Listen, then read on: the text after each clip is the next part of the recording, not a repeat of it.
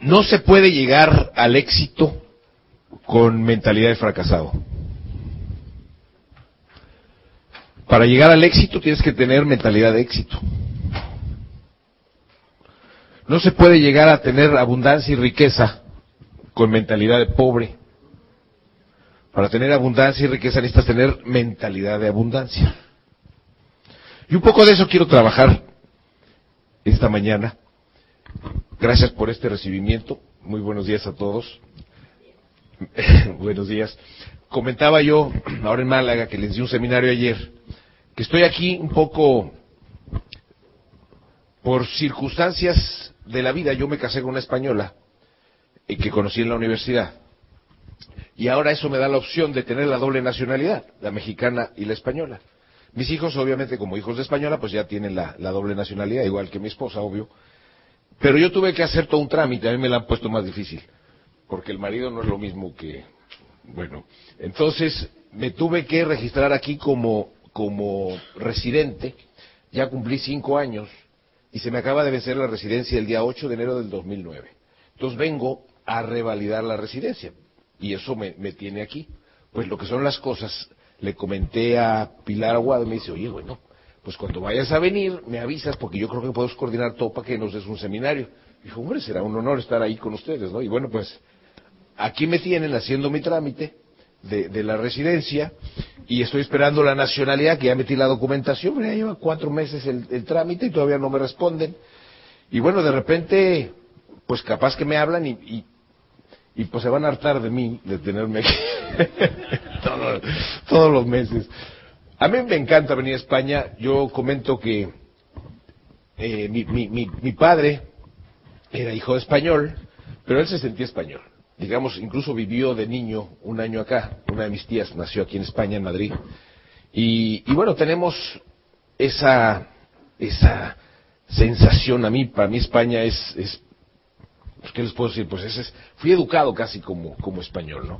Mi padre, allá en México, comía con vino, cenaba con vino, o sea, no podía vivir si no era como, como español. Entonces yo me siento tan, tan bien cuando vengo aquí, que bueno, pues trataré incluso con esa actitud de compartirles un poco lo que para mí ha sido este negocio de Amway y que me tiene tan entusiasmado desde hace más de 15 años y, y que disfruto a cada día que, que lo realizo por las múltiples combinaciones que tiene. El negocio me ha dado la oportunidad de conocer muchísima gente de disfrutar a muchísima gente, de conocer muchos países, de, de, estar involucrado en una vida completamente diferente a la que tenía.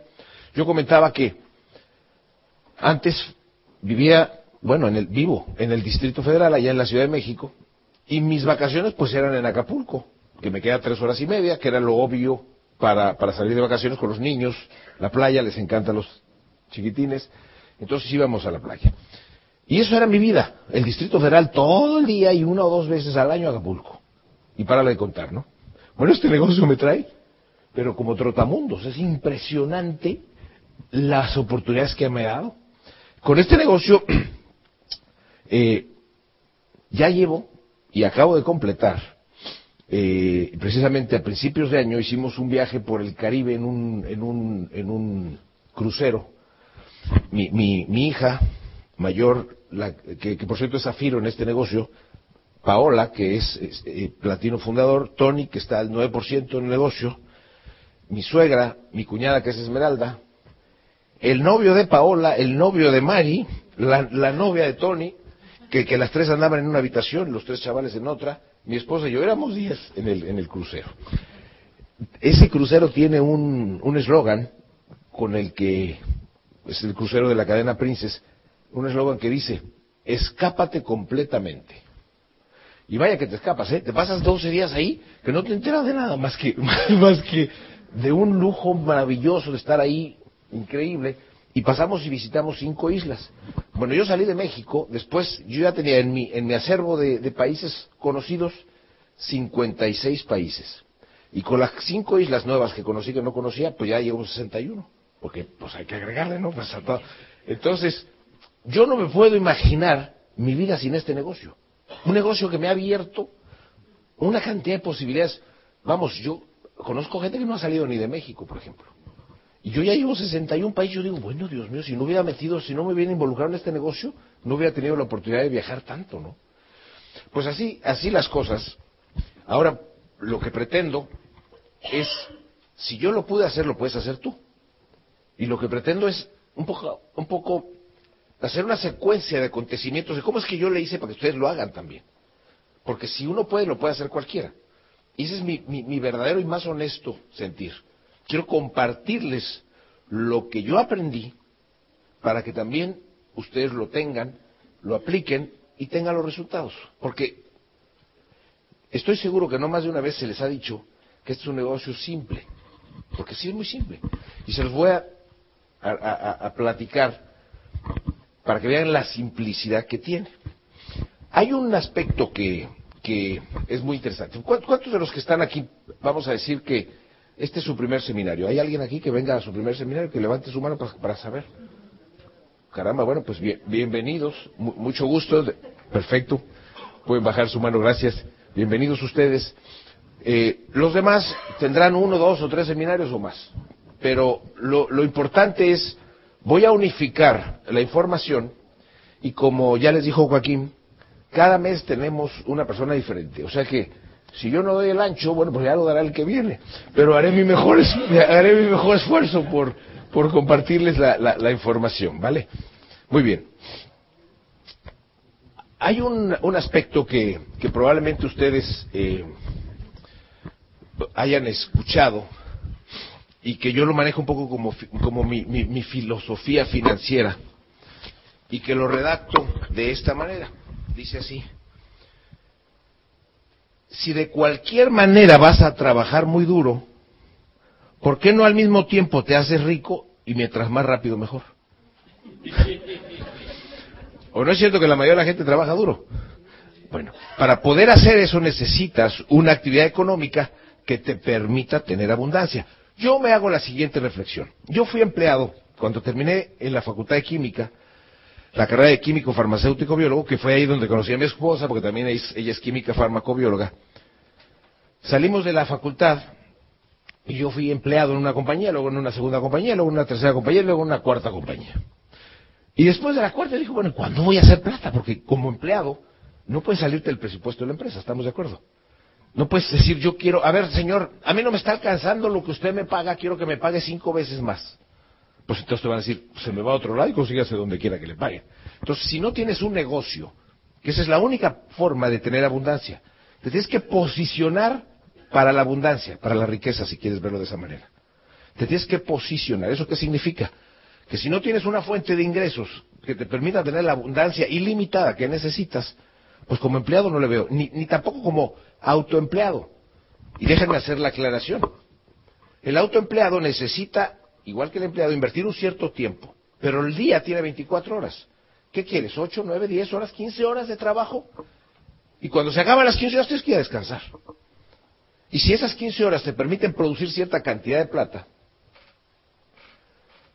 si no te está alcanzando, ¿de dónde sacas más tiempo? Entonces necesitas un negocio que por sus características, aunque después de un tiempo ya no trabajes, que te siga produciendo. O que sí trabajes, pero que esté estructurada de tal manera que por la manera como, como, como, como, como se comporta te permita generar más y más dinero. Vamos a decir, yo tenía farmacias, era mi, mi, mi, mi, actividad, después de ser empleado, me volví autoempleado, dije, pues no, como empleado no voy a agarrarlo, no voy a ganar. Entonces me, me, puse una farmacia, luego una segunda y luego una tercera. Bueno, tenía la primera, la primera la vendimos porque se divorció la socia de mi esposa y el marido nos rentaba la, el inmueble donde teníamos la farmacia. Entonces le compró la farmacia a la, a la, a la señora y bueno, pues ya se repartió la plata entre, entre los dos, ¿no? Y con esa plata pusimos otro negocio mi esposa y yo, otra farmacia. Y luego, la farmacia, vamos a decir, captaba una cantidad de clientes que estaban alrededor. Pero si el cliente vivía a 10 cuadras de donde, de donde estaba la farmacia, ya en el Inter había una o dos farmacias más. ¿Y por qué iba a venir a mi farmacia a comprar unas aspirinas si tenía dos farmacias en el Inter? Por muy bueno que yo fuera y simpático y lo que tú quieras, por dos aspirinas no se van a echar el, chiste con el Oscar, ¿me entiendes? Entonces, pues se quedaban ahí Y llegó un momento en que el ingreso de la farmacia se empezó a hacer muy fijo. Como que ya no, no, no había manera de, de, de generar más ingreso. Por lo tanto, eh, al, al, ver esa situación yo dije, oye, pues esto... Entonces puse una segunda farmacia. Entonces, la primera farmacia se abría a las 9 de la mañana y se cerraba a las 10 de la noche. De lunes a domingo los 365 días del año. Fíjese. Yo la abría y la cerraba. Al principio la trabajaba de, de, de gallo a grillo. Con el tiempo pusimos unos empleados que nos empezaban a ayudar. Y luego dije, pues es que no está alcanzando la plata, o yo quería más, entonces abrí una segunda farmacia que había que abrir a las 8 de la mañana, una hora antes, para que me diera tiempo para desplazarme y abrir la siguiente a las 9, y la de las 8 la abría yo a las 9 de la noche, y la de las 9 la abría a las 10 de la noche, ¿me explico? Oye, era una vida espantosa, porque era trabajar, trabajar, el tráfico. Y como yo siempre digo, en los negocios tradicionales, mientras más creces, más dolores de cabeza tienes. Los empleados. Y en este negocio, mientras más te crece, menos dolores de cabeza tienes. Se va haciendo una red tan grande que llega un momento que todo el mundo sabe cómo hacerlo. Yo estoy aquí ahora y el negocio está funcionando en México y mira, no tengo que estar ahí. ¿Qué milagro es ese? Bueno, mi esposa Mari me pidió, dada su ausencia, ¿y por qué? ¿Por qué no viene? Bueno, porque ella no tiene que tramitar ningún trámite como yo. Entonces me pidió que conforme fuera yo visitando gente, les fuera saludando de parte de ella. Así que les mando los saludos de Mari para que los tengan.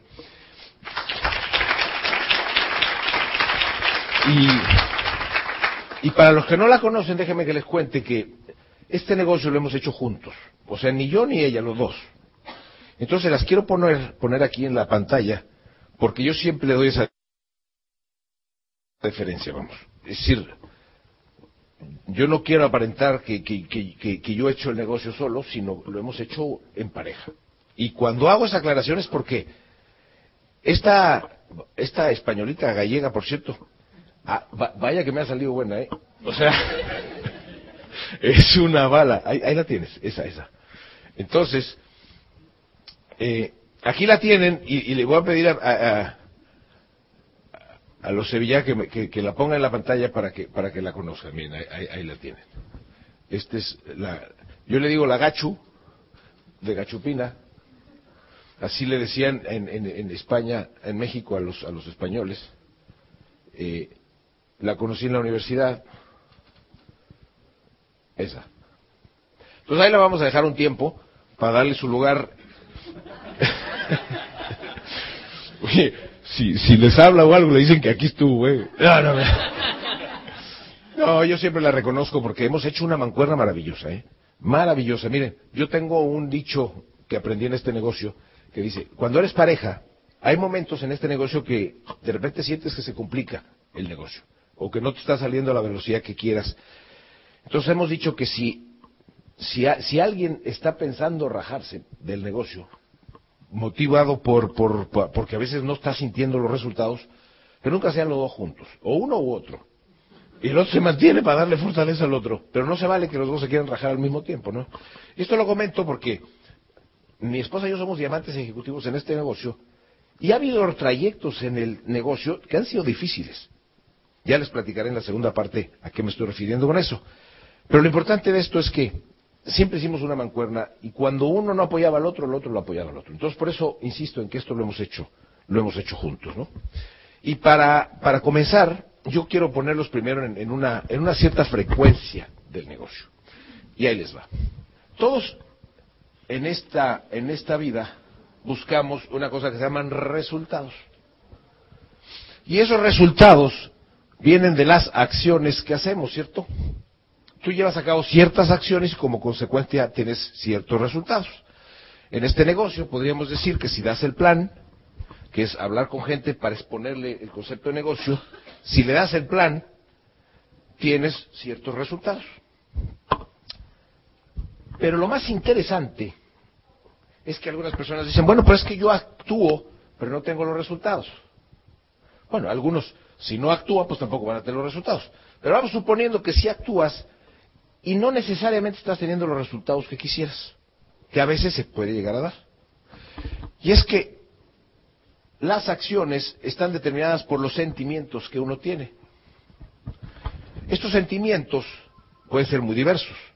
Los sentimientos son una escala de emociones que va desde apatía hasta entusiasmo, podríamos decir. Si tú en tus sentimientos estás manifestando entusiasmo, lo más probable es que ese entusiasmo sea captado por los otros y los otros se quieran involucrar simplemente por verte, por verte entusiasmado y porque ellos pudieran estar entusiasmados, porque asocian ese entusiasmo con este negocio. Pero si tú das un plan de negocio en apatía o con miedo o con una serie de, emociones contradictorias al éxito y, y a un desarrollo óptimo del negocio, el otro lo percibe.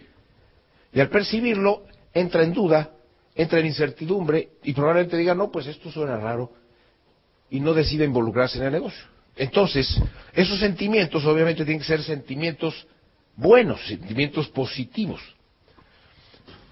Ahora, estos sentimientos es bien interesante. ¿De qué dependen? Pues de los pensamientos que tenemos.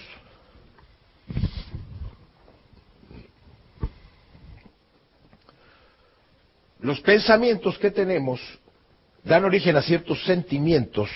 Estos sentimientos dan origen a ciertas acciones y estas acciones dan origen a ciertos resultados. Si tus pensamientos son optimistas,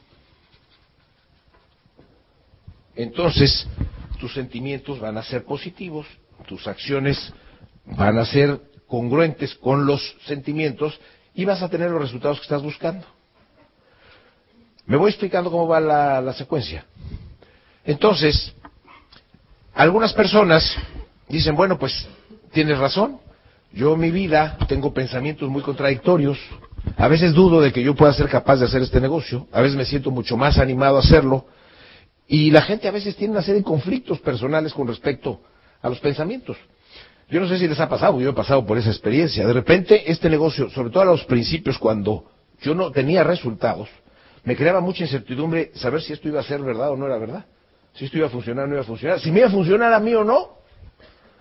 Entonces mis pensamientos eran muy esquivos, eran muy, muy frágiles con respecto al negocio. Y es lógico. Y aquí, aquí voy a hacer una, una, un, comentario eh, adicional que bien vale la pena hacerlo como una analogía que quiero utilizar para, para reforzar este razonamiento. Vamos a suponer que tú en un ordenador escribes una carta y hay una letra, perdón, hay una letra que no va en su lugar. Es una A que debería ser una B, vamos a decir, o otra vocal. Tú imprimes en la impresora y obviamente sale el error, ¿estamos de acuerdo? Entonces, cuando ves el error, lo puedes corregir borrando y reemplazando la letra con... Encima le pones la letra que debe de ser. Y entonces ya tienes el, documento en condiciones adecuadas para presentarlo. Pero si vuelves a imprimir, vuelve a salir el error. Y lo puedes volver a borrar, ¿cierto? Es más, te puedes, te puedes hacer un curso para ser experto en borrar letras equivocadas y te vas y lo estudias en, los lugares más avanzados del conocimiento de cómo corregir una letra, y te vuelves un experto y lees libros especializados en cómo corregir letras equivocadas en un texto. Pero cada vez que imprimes el mismo texto va a volver a salir el error. Entonces, finalmente entras en una, en una, en, un, en una crisis porque siempre sale el error. Bueno, ¿qué es lo que tendrías que hacer para que el error no saliera? Corregirlo de origen, corregirlo en el software, corregirlo en la base. ¿Y a qué viene eso? Los pensamientos dependen de nuestra programación. Nosotros estamos programados, bien regular o mal, o en algunas áreas bien, en otras regular y en otras mal, o más bien bien, o más bien regular, o más bien mal, yo qué sé. Pero la programación que uno tiene Obviamente influyen los pensamientos, que a su vez influyen los sentimientos, que a su vez influyen las acciones y por lo tanto los resultados. Harv Ecker, un norteamericano, tiene un, un cuadrante que explica los resultados. Los resultados evidentemente es aquello que se ve. Vamos a llamarle lo físico, lo que se ve, lo que se observa. Y tal como en un árbol, lo que se ve es lo que está arriba de la superficie. Aquí están los frutos, si es que hay frutos. Y todo el árbol está en las condiciones que está dependiendo de cómo estén las raíces, ¿cierto? O sea que lo que no se ve determina lo que se ve. En nuestro caso, lo que se ve está determinado por nuestras emociones, la manera como estamos mentalmente y como estamos espiritualmente. Hay tres elementos, lo espiritual, lo emocional y lo mental, que determinan todos estos tres, lo físico. La gran noticia es que estos tres elementos se pueden cambiar, se pueden mejorar para que lo físico siempre florezca y funcione en óptimas condiciones.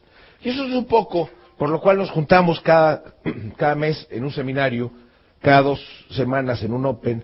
Es por lo que recomendamos que la gente lea libros relacionados con, con la ciencia del éxito. Es por eso que vamos a convenciones. Es por eso que escuchamos CDs. Ustedes, porque necesitamos muchas veces algo que nos ayude a mejorar esto. Yo, por ejemplo, he visto que hay gente que quiere buscar su pasaporte o su acta de nacimiento o alguna documento, su DNI o lo que sea, y después se puede pasar una hora buscándolo. ¿Dónde lo dejé? O sea, en su vida, en, en lo que tiene físico, tiene mucho desorden, porque aquí trae mucho desorden. Hay gente que podría comprar un archivero de cartón y ahí tener perfectamente organizadas las cosas. Ni siquiera tiene que invertir una cantidad enorme de plata para tener orden en sus papeles. Pero hay gente que ni ese orden lo tiene, porque trae mucho conflicto acá arriba. Entonces, mientras la persona no pone orden aquí, pues ¿cómo quiere tener resultados acá? Hay gente que su vida es muy desordenada en lo físico, tiene su ropa o le queda más alto una cosa, o se le cayó un botón y no se lo pone. Es decir, va postergando y postergando, porque no, no actúa conscientemente y eficientemente con sus pensamientos para que su evidencia física pueda tener eh, resultados óptimos. Yo, por ejemplo, a todo mi grupo allá en México ahora lo traigo con una recomendación que se me hizo muy interesante porque la leí en alguna ocasión, que dice que dice lo siguiente, cuando, cuando tú no tienes control de las cosas, se puede decir que estás en confusión. La confusión no es otra cosa más que la falta de control en tu vida, sobre todo de estas tres áreas que como consecuencia afectan el aspecto físico, lo que se ve, lo que, lo que surge, lo, lo, lo evidente.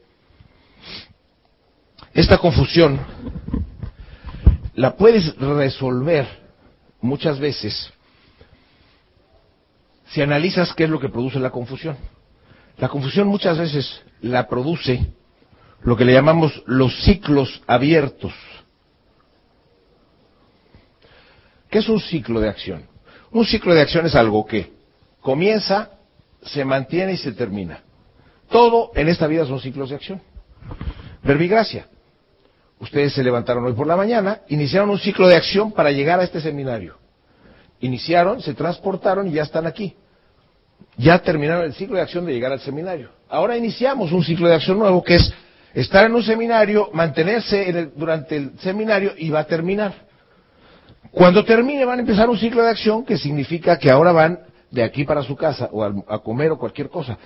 Digamos que todo está formado en ciclo de acción. La vida misma es un ciclo de acción. Mañana te vas a levantar a, trabajar y desde que te levantas, inicias tu circulación, te arreglas, te vistes, te bañas, estás listo, te desayunas, inicias, terminas, te transportas a tu trabajo, trabajas todo el día o lo que sea, y lo, todos son ciclos de acción. Para todo el mundo tenemos ciclos de acción inconclusos, diversos, que hemos iniciado y los hemos mantenido. Curiosamente, la mente humana tiene cierta capacidad de unidades de atención disponibles para tener una cierta cantidad de ciclos de acción incompletos antes de entrar en confusión y bloquearse. ¿Qué quiere decir eso? Ustedes han oído hablar de que las mujeres pueden hacer como cinco cosas al mismo tiempo, mientras los hombres somos así que de una por una no me le mezcles, ¿no? O voy a ver el fútbol, pero la señora está planchando, viendo la novela, cambiando al niño y haciendo cinco cosas a la, a la misma. Las mujeres tienen otra estructura mental, donde pueden tener varias unidades de atención ocupadas al mismo tiempo. Pero aún así, todo el mundo tiene una capacidad de unidades de atención. Imagínate, estas son unidades de atención.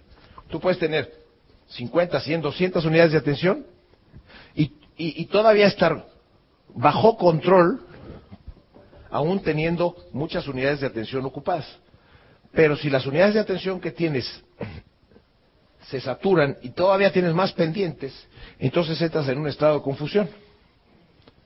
Y entonces tu vida se empieza a complicar, porque estás confundido, no acabas ni una cosa ni la otra, tienes muchas cosas pendientes, y entonces tu vida se empieza a salir de control.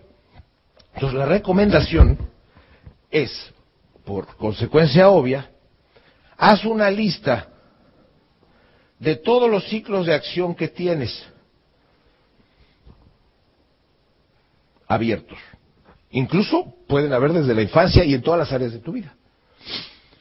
Y los vas a clasificar. Bueno, antes de clasificarlos, vas a poner los ciclos de acción. Por ejemplo, hay señoras que, por ejemplo, iniciaron haciendo, tejiendo una chambrita, no sé cómo le llaman aquí, un suétercito para un niño. Y pasó el tiempo y lo iban a regalar al, al, hijo de la, de la amiga y el niño ya tiene 10 años y todavía no acaba la, la, la, Y sin embargo ahí está guardado. Y, y, la señora tiene aquí las unidades de atención ocupadas porque no ha terminado el suétercito. La chambrita le decimos en México, ¿no? Y, y tiene una unidad de atención ocupada que no viene, no, no viene al caso tenerla ocupada. Dado que, pues ya, entonces, cuando la señora pone aquí, terminar la chambrita del bebé de Paulita, y acá pone otra y otra y otra y otra, de repente, antes de priorizar las listas, va a decir, bueno, pues esta, pues ya no la voy a hacer, ya qué caso. Entonces le regala lo que lleva adelantado a otra señora que también teje, para que a su vez se lo dé a algún otro niño. Vamos. Y ya se quitó un ciclo de acción pendiente que le estaba produciendo confusión. Y así somos los seres humanos. Nos metemos en una serie de ciclos de acción y los dejamos inconclusos y eso nos trae como locos a veces. Y luego no entiendes por qué no tienes resultados en este negocio. Pero lo que pasa es que traes un desorden aquí en cuanto a ciclos de acción abiertos, emocional, espiritual, tienes un, un tremendo, ¿no? Entonces, la recomendación es, haz una lista tan larga como puedas, que la puedes ir clasificando. Pendientes personales, pendientes de familia, pendientes de la escuela, pendientes laborales, para ir poniendo orden. Algunos, por ejemplo, podrías decir, bueno, yo siempre quise tener una motocicleta. Y eso lo querías cuando tenías 16 años. Ahora tienes 45. Y, y, y, y bueno, te, pues yo quiero mi, mi motocicleta, ¿no? Y a lo mejor ya no es el momento o ya no es más que un capricho intemporal, ya no viene al caso. Entonces tienes que tomar la decisión. O tomas la decisión temporal de decir, bueno, voy, ya no quiero la motocicleta. Y a lo mejor vuelves a quererla dentro de cinco años. Pero ya quitas de tu mente la, la necesidad de tener un, un, un, una unidad de atención ocupada. ¿Por qué comento esto? Porque esto es tan dramático en la vida de las personas Tener tantos pendientes abiertos, tantos ciclos de acción abiertos, hace que la persona esté en confusión y ni da el plan, ni lee libros, ni oye los CDs, es un verdadero desorden su vida. Entonces no puede tener resultados porque su vida está incontrolada. Entonces haces una lista de todo, los que quieres cancelar los cancelas, los que ya lograste, que todavía hay ahí algo que todavía te le pones un ok, un realizado, y te felicitas, mira, ya, este ya lo logré. O está parcialmente logrado, pero dices, ya con eso me siento bien. Lo que estás haciendo es limpiar tu mente de confusión. Pasen, pasen. Bienvenidas, bienvenidos. Lo que estás haciendo es quitando tu mente toda esa, toda esa confusión. Entonces, ya que tienes una lista completa, que la vas a clasificar, insisto, por asuntos laborales, asuntos familiares, asuntos de la esposa, asuntos del esposo, asuntos de un hijo, asuntos del otro hijo, asuntos de tus cosas personales, de tu ropa, de tus de sus propiedades, etcétera. Hay gente que no ha hecho su testamento, por ejemplo. Hay gente, no se lo digo porque yo que me he dedicado a los bienes raíces, veo unos conflictos tremendos en la vida de los seres humanos cuando no se ha hecho el testamento. Cuando es un trámite que es relativamente barato y relativamente fácil de hacer. Pero uno lo tiene que hacer para evitar conflictos futuros en la familia, ¿no? Y hay cosas que va uno postergando y postergando y postergando y que ocupan unidades porque dice, ay, tengo que hacer el testamento y pasa un año y dos años y cinco años y no has hecho el testamento y todo esto tiene amargado. Bueno, pues se acabó. Bienvenidos. Se acabó. Pasa. Hagan su lista y entonces ahora sí, póngale prioridad a aquellos que ya hay que hacer y terminar. Prioridad B a los que sean no tan importantes y urgentes. Y prioridad C. Y luego A1, A2, A3, B1, B2, B3, según la importancia de cada uno y en qué orden los quieres y cerrar. Y señores, limpien su mente de ciclos abiertos y van a ver cómo su vida va a entrar en un proceso de tranquilidad tan maravilloso que esto se les va a aclarar mucho. Y si lo que no se ve está en buen estado, ustedes se imaginan cómo va a florecer lo que sí se ve. Entonces todavía tu, vida va a estar mucho más, mucho más organizada. Todo esto, si me voy un poco más a fondo, insisto, tiene que ver con la programación. Tú podrías a veces leer un libro, ir a un seminario, ir a una convención, leer dos libros, cinco, diez, quince libros, tener un acervo de conocimientos espectacularmente grande, haber leído muchos libros relacionados con el éxito, por ejemplo,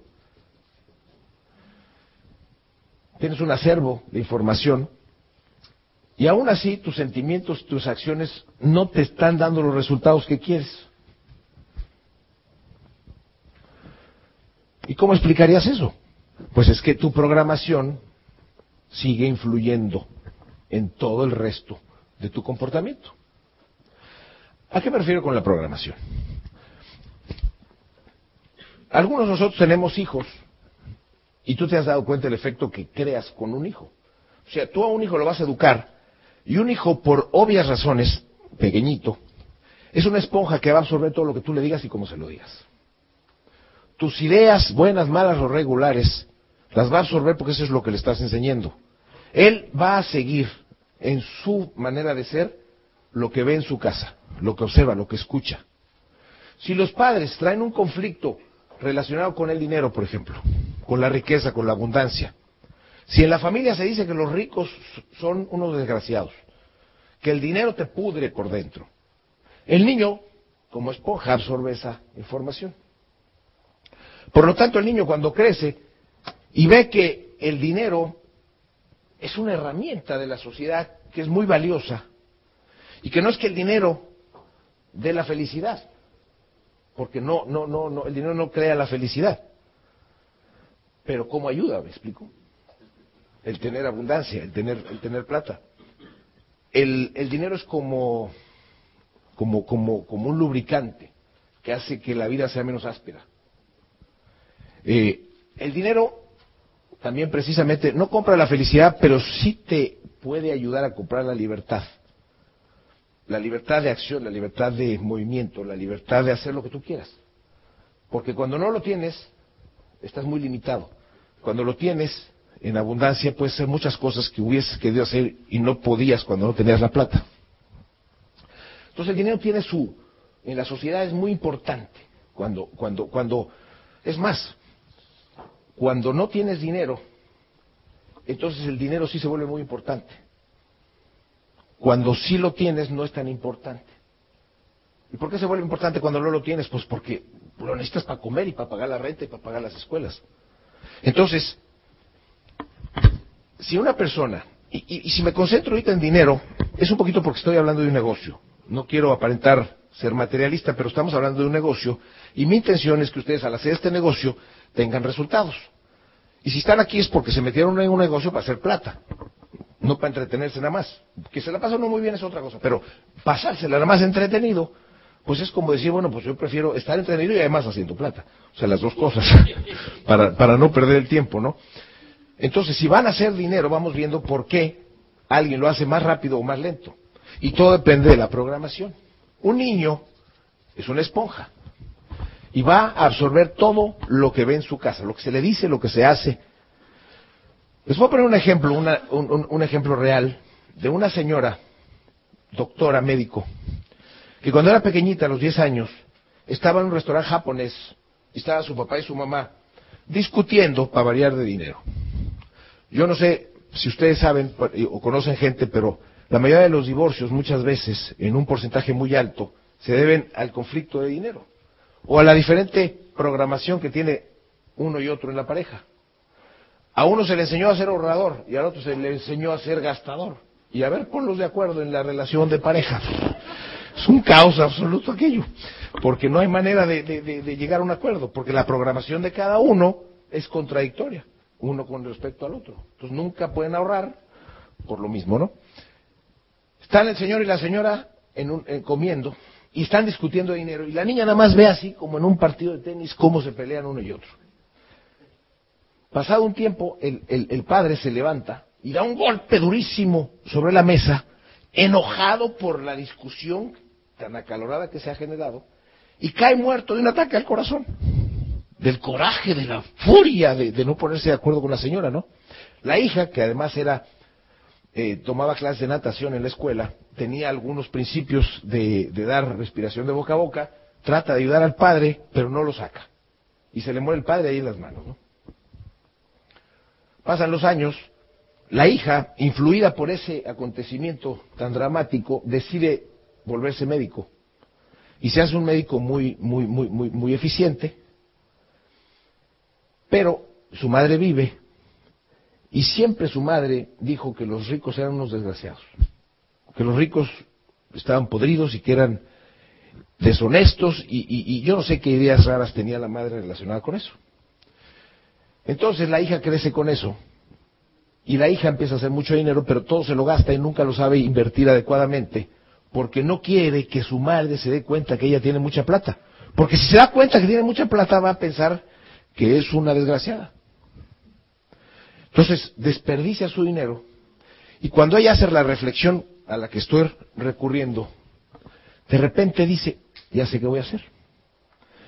Va y le compra un departamento a la madre, en Hawái, por cierto, que ahí es donde lo, adquiere, y se lo regala a la madre. Un departamento de lujo frente a la playa, departamento de mucho dinero.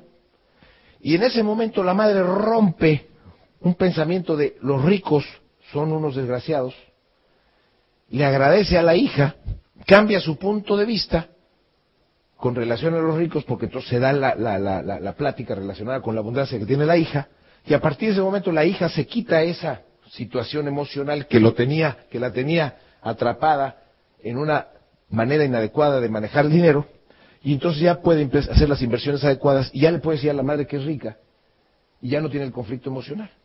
Entonces alguno de ustedes diría, pero qué tonta, se lo debió haber dicho antes. Señores, a veces las emociones pesan más que la razón. El hecho que tu madre pusiera pensar que tú eres un desgraciado o una desgraciada puede influir más en tu vida que cualquier otra cosa. Entonces, ¿cuál es el corolario de este razonamiento? Es probable que en la vida de cada uno de ustedes haya una programación relacionada con el dinero que está boicoteando o evitando que tú puedas tener la abundancia que quieres. En el proceso de hacer dinero, si tú mismo estás pensando que el dinero es malo, pues no lo vas a lograr, porque tú mismo te estás saboteando con respecto al dinero, porque crees, por algún aspecto de la programación, que el dinero te va a hacer mal. Y ustedes analizan, excepto por raras excepciones, la gente rica generalmente es muy buena y es la que más ayuda, porque al tener plata ayuda y, proporciona ayuda a sociedades, a organizaciones.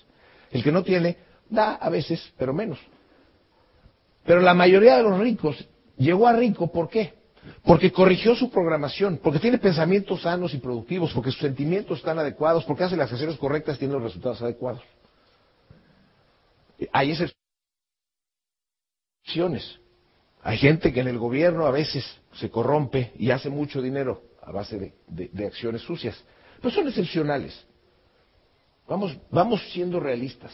Para poder tener riqueza, uno debe de tener limpieza de pensamiento, uno debe tener orden en su vida. Entonces, a eso viene mi comentario. Tú recuerda, cuando llegues a casa, haz un análisis de cómo te programaron de niño. ¿Qué decían tus papás con respecto al dinero? Tus maestros, tus amigos, tus abuelos. La programación normalmente nos llega por medio de aquellas fuentes de información a las que les damos esa credibilidad de que puedan tener la razón. A veces los medios puede ser, la televisión, eh, una película, a veces puede ser un maestro, un amigo, o un sacerdote, o alguien, o la, la misma religión misma te programa muchas veces con relación a ciertas cosas. Entonces, analiza qué se decía en aquel entonces con respecto al dinero, si vamos a tocar ese punto, con respecto a tener un negocio. Porque esa programación te puede estar afectando para tener los resultados en Amway que tú quisieras tener. Rápido y, en abundancia. Esa programación, ya una vez que la identificas, entonces tienes que decir, vamos a ver, mi papá, mi mamá, mi maestro, mi tío, mi hermano, mi abuelo decía esto con respecto al dinero. Lo decía en aquel entonces, yo le hice caso en aquel entonces. Hoy, ¿me sirve o no me sirve esa manera de pensar? Hoy esa programación, ¿me está bloqueando o me está permitiendo tener más abundancia? Si tú haces ese análisis y localizas incidentes de lo que se decía, se hacía, incidentes circunstanciales, como en el ejemplo circunstancial del padre que cae muerto por la discusión de dinero, localizas incidentes en tu pasado que tienen que ver con dinero y que están bloqueando tu habilidad para generarlo, y después haces un proceso cognoscitivo de decir, de hacer conciencia, ah, pues eso que decía mi abuelo, mi padre, fulano, tal vez en aquel entonces funcionó, Tal vez se lo creí porque las circunstancias, pero hoy no me sirve. Entonces ten el valor de decir, si ya no me sirve, ya no lo voy a seguir. Y si no lo voy a seguir, lo cancelas y lo dejas de hacer. Y entonces actúas como mejor sientes que debe de ser. Y vas a ver que esta programación va a dar origen a ciertos pensamientos mucho más optimistas, mucho más creativos, mucho más positivos, que van a dar origen a los sentimientos adecuados. Por ejemplo, el miedo es un sentimiento bien contradictorio. ¿Cuánta gente se frena en hacer cosas por miedo? Pero ¿cómo no vas a tener miedo si estás en contra de tu programación? No te atreves a hacer algo que tu padre decía que no deberías de hacer, o tu madre, porque emocionalmente estás atrapado en ese razonamiento. Entonces, analiza en tu programación qué cosas hay relacionadas con el dinero que tienes como parte de tu acervo de conocimientos y te vas a dar cuenta que cuando las localices y las quites, porque ya no son aplicables en el momento, porque ahora tú eres el que determina su futuro, te vas a dar cuenta que todos los libros que leíste, todos los CDs que escuchaste, todos los seminarios, de repente tienen congruencia y todo este conocimiento acumulado ahora sí te sirve. Estos principios del éxito se vuelven una maravilla, tus sentimientos cambian, el miedo lo tienes bajo control, porque es un, es un sentimiento que a veces todos tenemos, por muy rico que seas.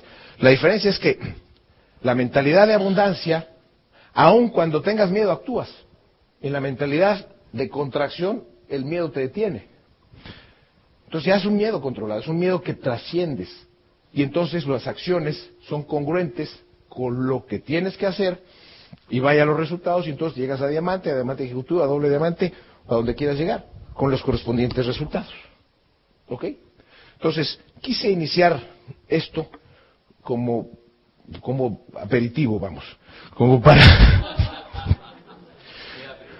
como para, como para que.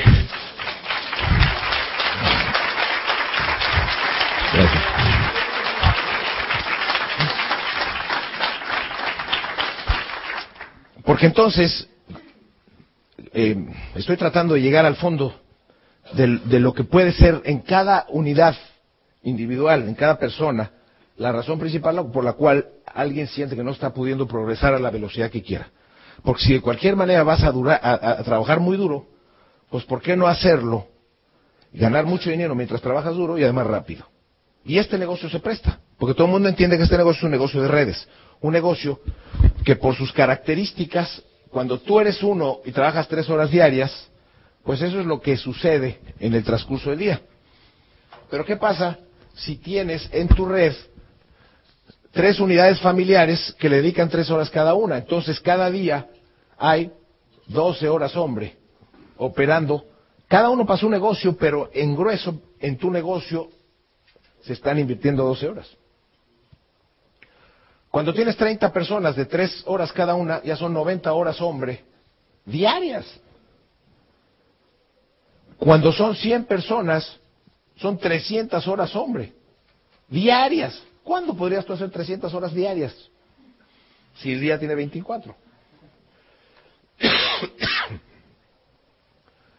Entonces te vas, te vas dando cuenta que este negocio, conforme crece, más potencial de ingresos tiene. Yo tengo un amigo que hacía una descripción muy, muy curiosa, que, hace este negocio conmigo, que dice que hacer este negocio es como, como ascender una montaña en la cual esta es una bolita de nieve, ¿cierto? Y tú la vas a empujar. Todos hemos visto el ejemplo de que cada vez que le da una revolución a, la, a, la, a la, una vuelta a la bola, se le pega más nieve, entonces empieza a crecer, ¿no? Y la sigues empujando por la montaña y se hace más grande. Tú la vas empujando, pero conforme vas empujando, se le está agregando gente a la red. Pesa más. Tus responsabilidades aumentan, el esfuerzo y la dedicación aumentan.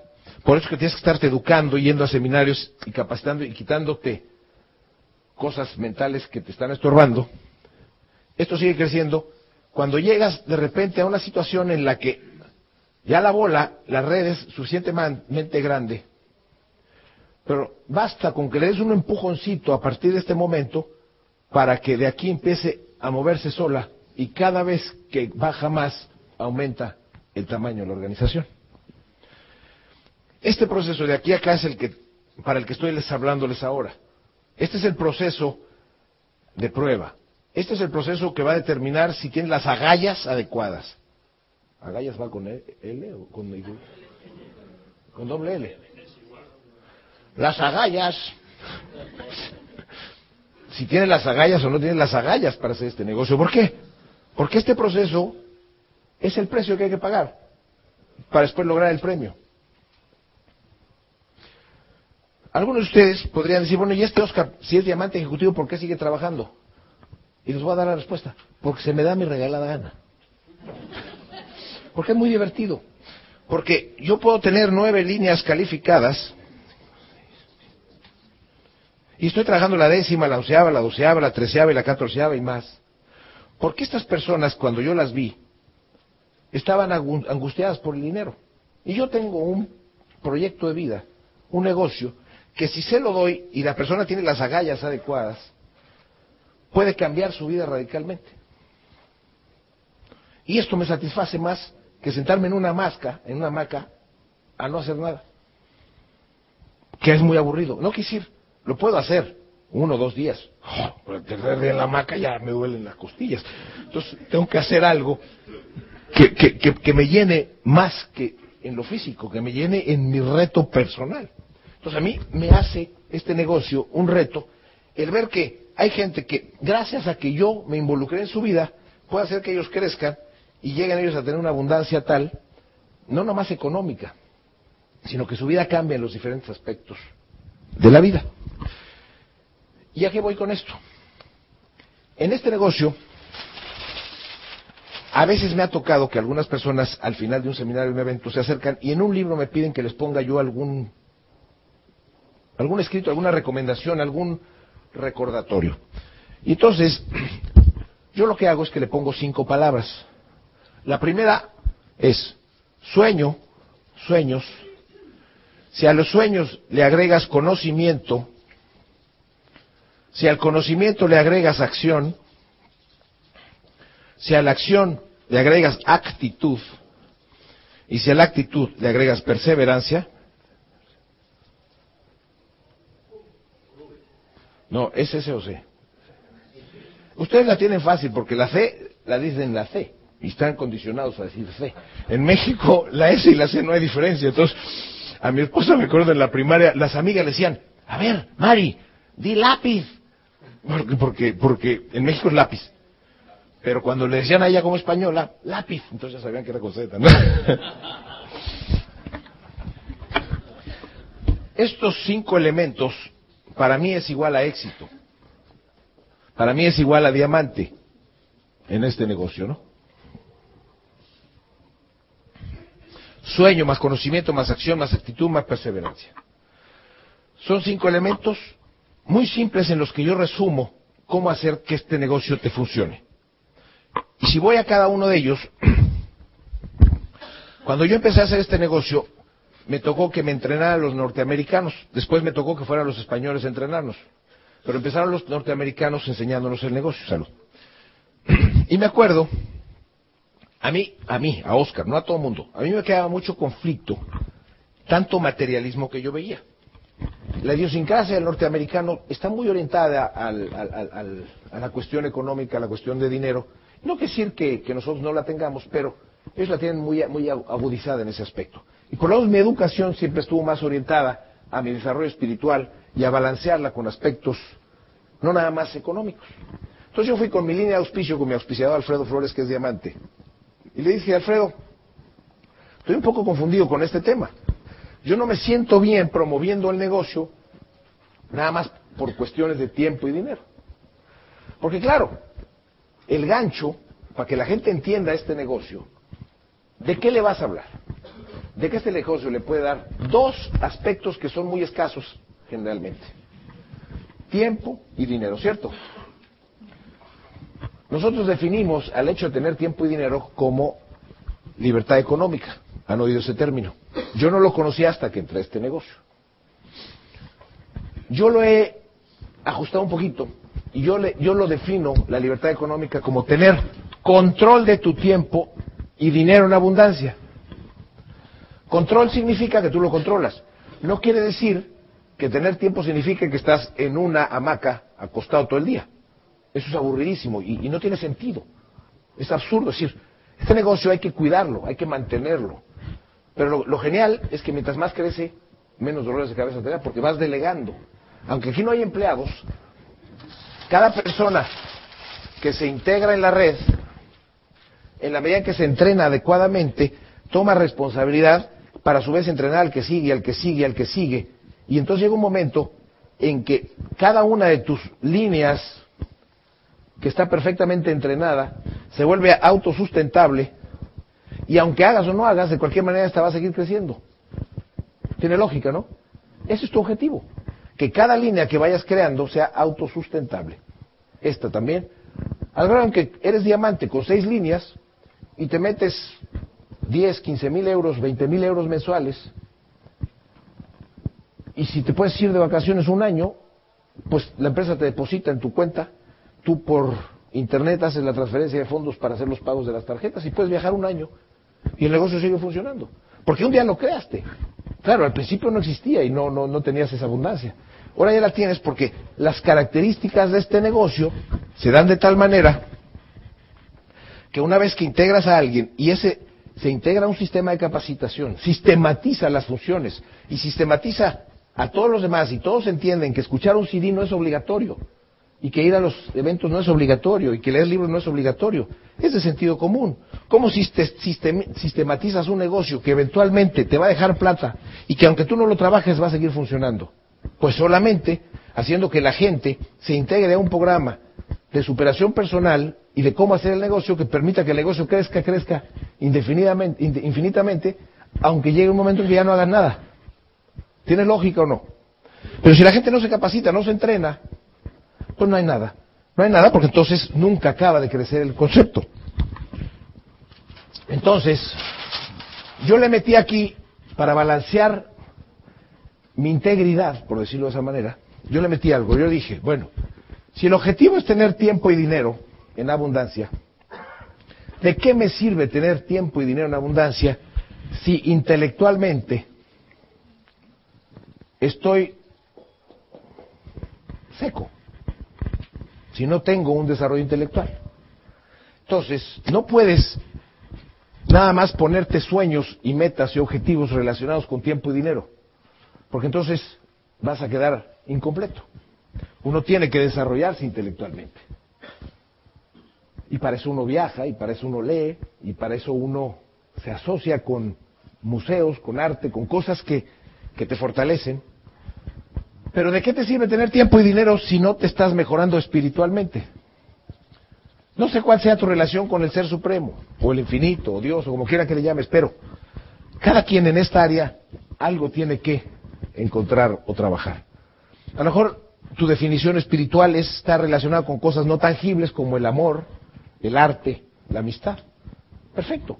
¿Cómo está tu desarrollo espiritual en esas áreas? Bien, completo, incompleto. Si no tienes sueños orientados en todas estas diferentes áreas, pues eres un ser humano incompleto en ese sentido. Entonces no puedes simplemente pensar en tiempo y dinero. Necesitas balancear tus objetivos. Lo mismo sucede con la familia. Cualquiera que sea tu, tu situación familiar, muchos hacemos este negocio por la estabilidad familiar, porque nuestros hijos tengan hasta acaso una herencia, si acaso. O que mientras nos toca crearlos, que tengan las mejores posibilidades para darles un empujón. Lo mismo que nuestra pareja. Entonces se trata también uno de prepararse con relación a la pareja para que nuestra relación con la familia sea adecuada. Entonces es bueno y lógico tener objetivos y sueños relacionados con la familia. Y otro más, la salud. ¿De qué te sirve tener, lograr independencia económica, libertad económica si llegas a ese nivel enfermo? Tanto esfuerzo para no disfrutarlo. ¡Ojo! Entonces aquí la idea es, mientras estás haciendo el negocio, cuídate.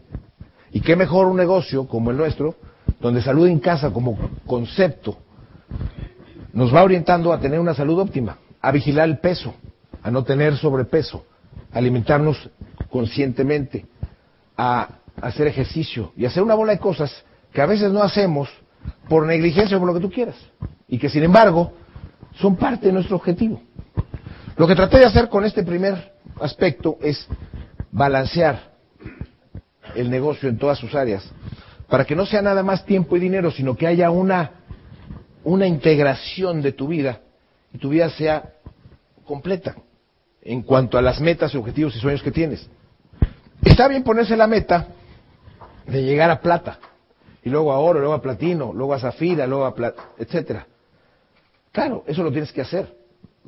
De hecho, hay un, un dicho que aprendí que lo entiendo clarísimo, que dice, el que falla en planear está planificando fallar. Cuando lo escuché, de repente se me pusieron en su lugar muchas cosas. Porque hay gente que vive al día y no planea. Hay gente que no se siente en la mañana para ver qué va a hacer ese día. Pásale, por favor. Se levanta en la mañana y a como le vienen las circunstancias empieza a actuar, pero no hace una planeación. Pues cuando no planeas, los imponderables afectan enormemente el resultado final. Entonces planear se convierte en algo lógico. Planear significa qué voy a hacer mientras se está transcurriendo el día. A veces lo único que la gente planea son sus próximas vacaciones, cuando mucho. Pero la gente no planea su vida, la gente no planea sus acciones. Planear unas vacaciones es obligado, porque de entrada, si no sabes a dónde vas, ¿cómo sabes que ya llegaste, no? Tienes que saber a dónde vas, no nomás en las vacaciones, sino en la vida. ¿Qué quieres ser? ¿Qué quieres hacer? ¿Qué quieres tener? Entonces una persona que no planea, su vida es un desorden. Y la planeación implica hacer ciertas cosas en un orden lógico que conforme se van dando te van a dar a llevar a otro resultado que a su vez te llega a otro resultado. Muy bien. Entonces, esto tiene que ver con los sueños, con las metas, con los objetivos. Aquel que se mete a este negocio y no tiene una planeación en las diferentes áreas de su vida, tiene falta de control en el negocio y en su vida. Ahora vamos al conocimiento. En este negocio contamos con, un conocimiento muy básico que se llama los ocho pasos del patrón del éxito. Los ocho pasos del patrón del éxito. El saco.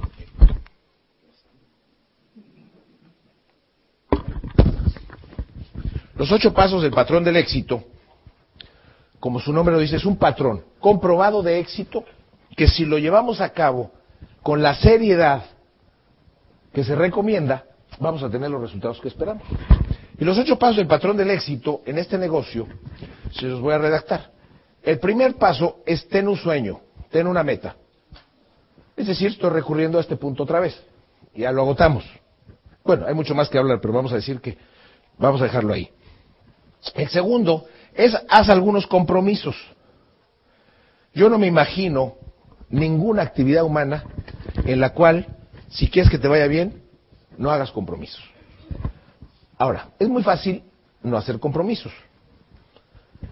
Por ejemplo, el que se va a casar. Si te vas a casar, tienes compromisos para con tu pareja. Si no quieres tener compromisos con una pareja, no te cases. O sea, fíjate qué fácil es no tener compromisos. No tengas una pareja. Ahora, si no quieres tener compromisos con hijos, es muy fácil no tener compromisos, no tengas hijos. ¿Se dan cuenta qué fácil es no tener un compromiso? Si no quieres tener un compromiso con un empleo, pues no tengas un empleo. Entonces no tienes compromiso con el empleo.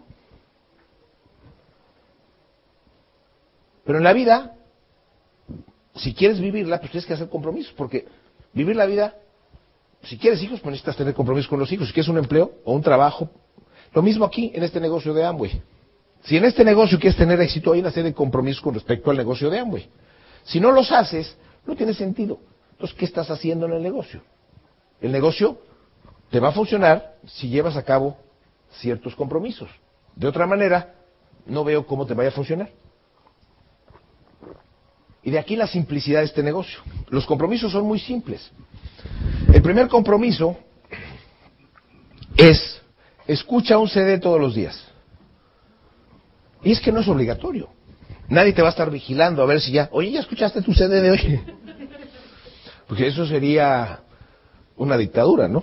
Y aquí todo el mundo es un empresario independiente, que trabaja interdependientemente si quiere que le vaya bien. Entonces nadie te va a estar vigilando. ¿Pero para qué te sirve escuchar un CD? Pues para ubicarte, para saber cómo te va en el negocio. De hecho, escuchar un CD se convierte en una especie de, de fuente no nada más de información, sino de motivación. Tú escuchas un CD diario y, se, y ese hace que no se te olvide que tienes un negocio y que existe algo que se llama libertad económica, que nunca te la va a dar un empleo o un autoempleo. El CD te lo está recordando. Porque a veces, mientras estás haciendo el negocio, no siempre te sale a la velocidad que tú quisieras por razones diversas. Entonces, si no hay algo que te esté recordando que tú puedes y que eres capaz, entonces vas a tener esa dificultad. Luego compramos un CD cada semana. ¿Y por qué un CD cada semana? Porque ni modo que escuche el mismo todo el año. Qué aburrido. Imagínate el mismo todos los días. Bueno, cada semana escuchas la información de alguien que está en las trincheras, que es alguien que ha hecho el negocio, que no es un teórico, sino que alguien que estuvo haciendo el negocio y que te dice qué hacer y qué no hacer, qué actitud tomar, qué es lo que es actitud de amante, etcétera, ¿no? Después recomendamos leer de 20 minutos a 30 minutos diarios de un libro relacionado con la ciencia del éxito. ¿Por qué la ciencia del éxito? Porque el éxito es algo que puede ser aprendido. Es una ciencia que se puede aprender, que tiene principios fundamentales que si los aplicas adecuadamente te funcionan. El éxito es aprendible. Pero si no lo aprendes, si no lo estudias, pues no, no, ¿cómo le llegas? De hecho, estamos hablando de conceptos de éxito, si se dan cuenta, que son cosas que yo aprendí y no necesariamente, nada más por mi cuenta, los he escuchado en CDs. Y vengo y se los aporto, y a lo mejor ustedes ya también los escucharon, pero yo soy un refrito de lo mismo. ¿Por qué? Porque no necesito inventar grandes cosas. Digamos que el hilo negro ya está descubierto. Yo lo único que hago es hacer con mi ejemplo que ustedes tomen conciencia de que esto existe y que es, el negocio es plausible, que el negocio se puede hacer si haces las cosas correctas.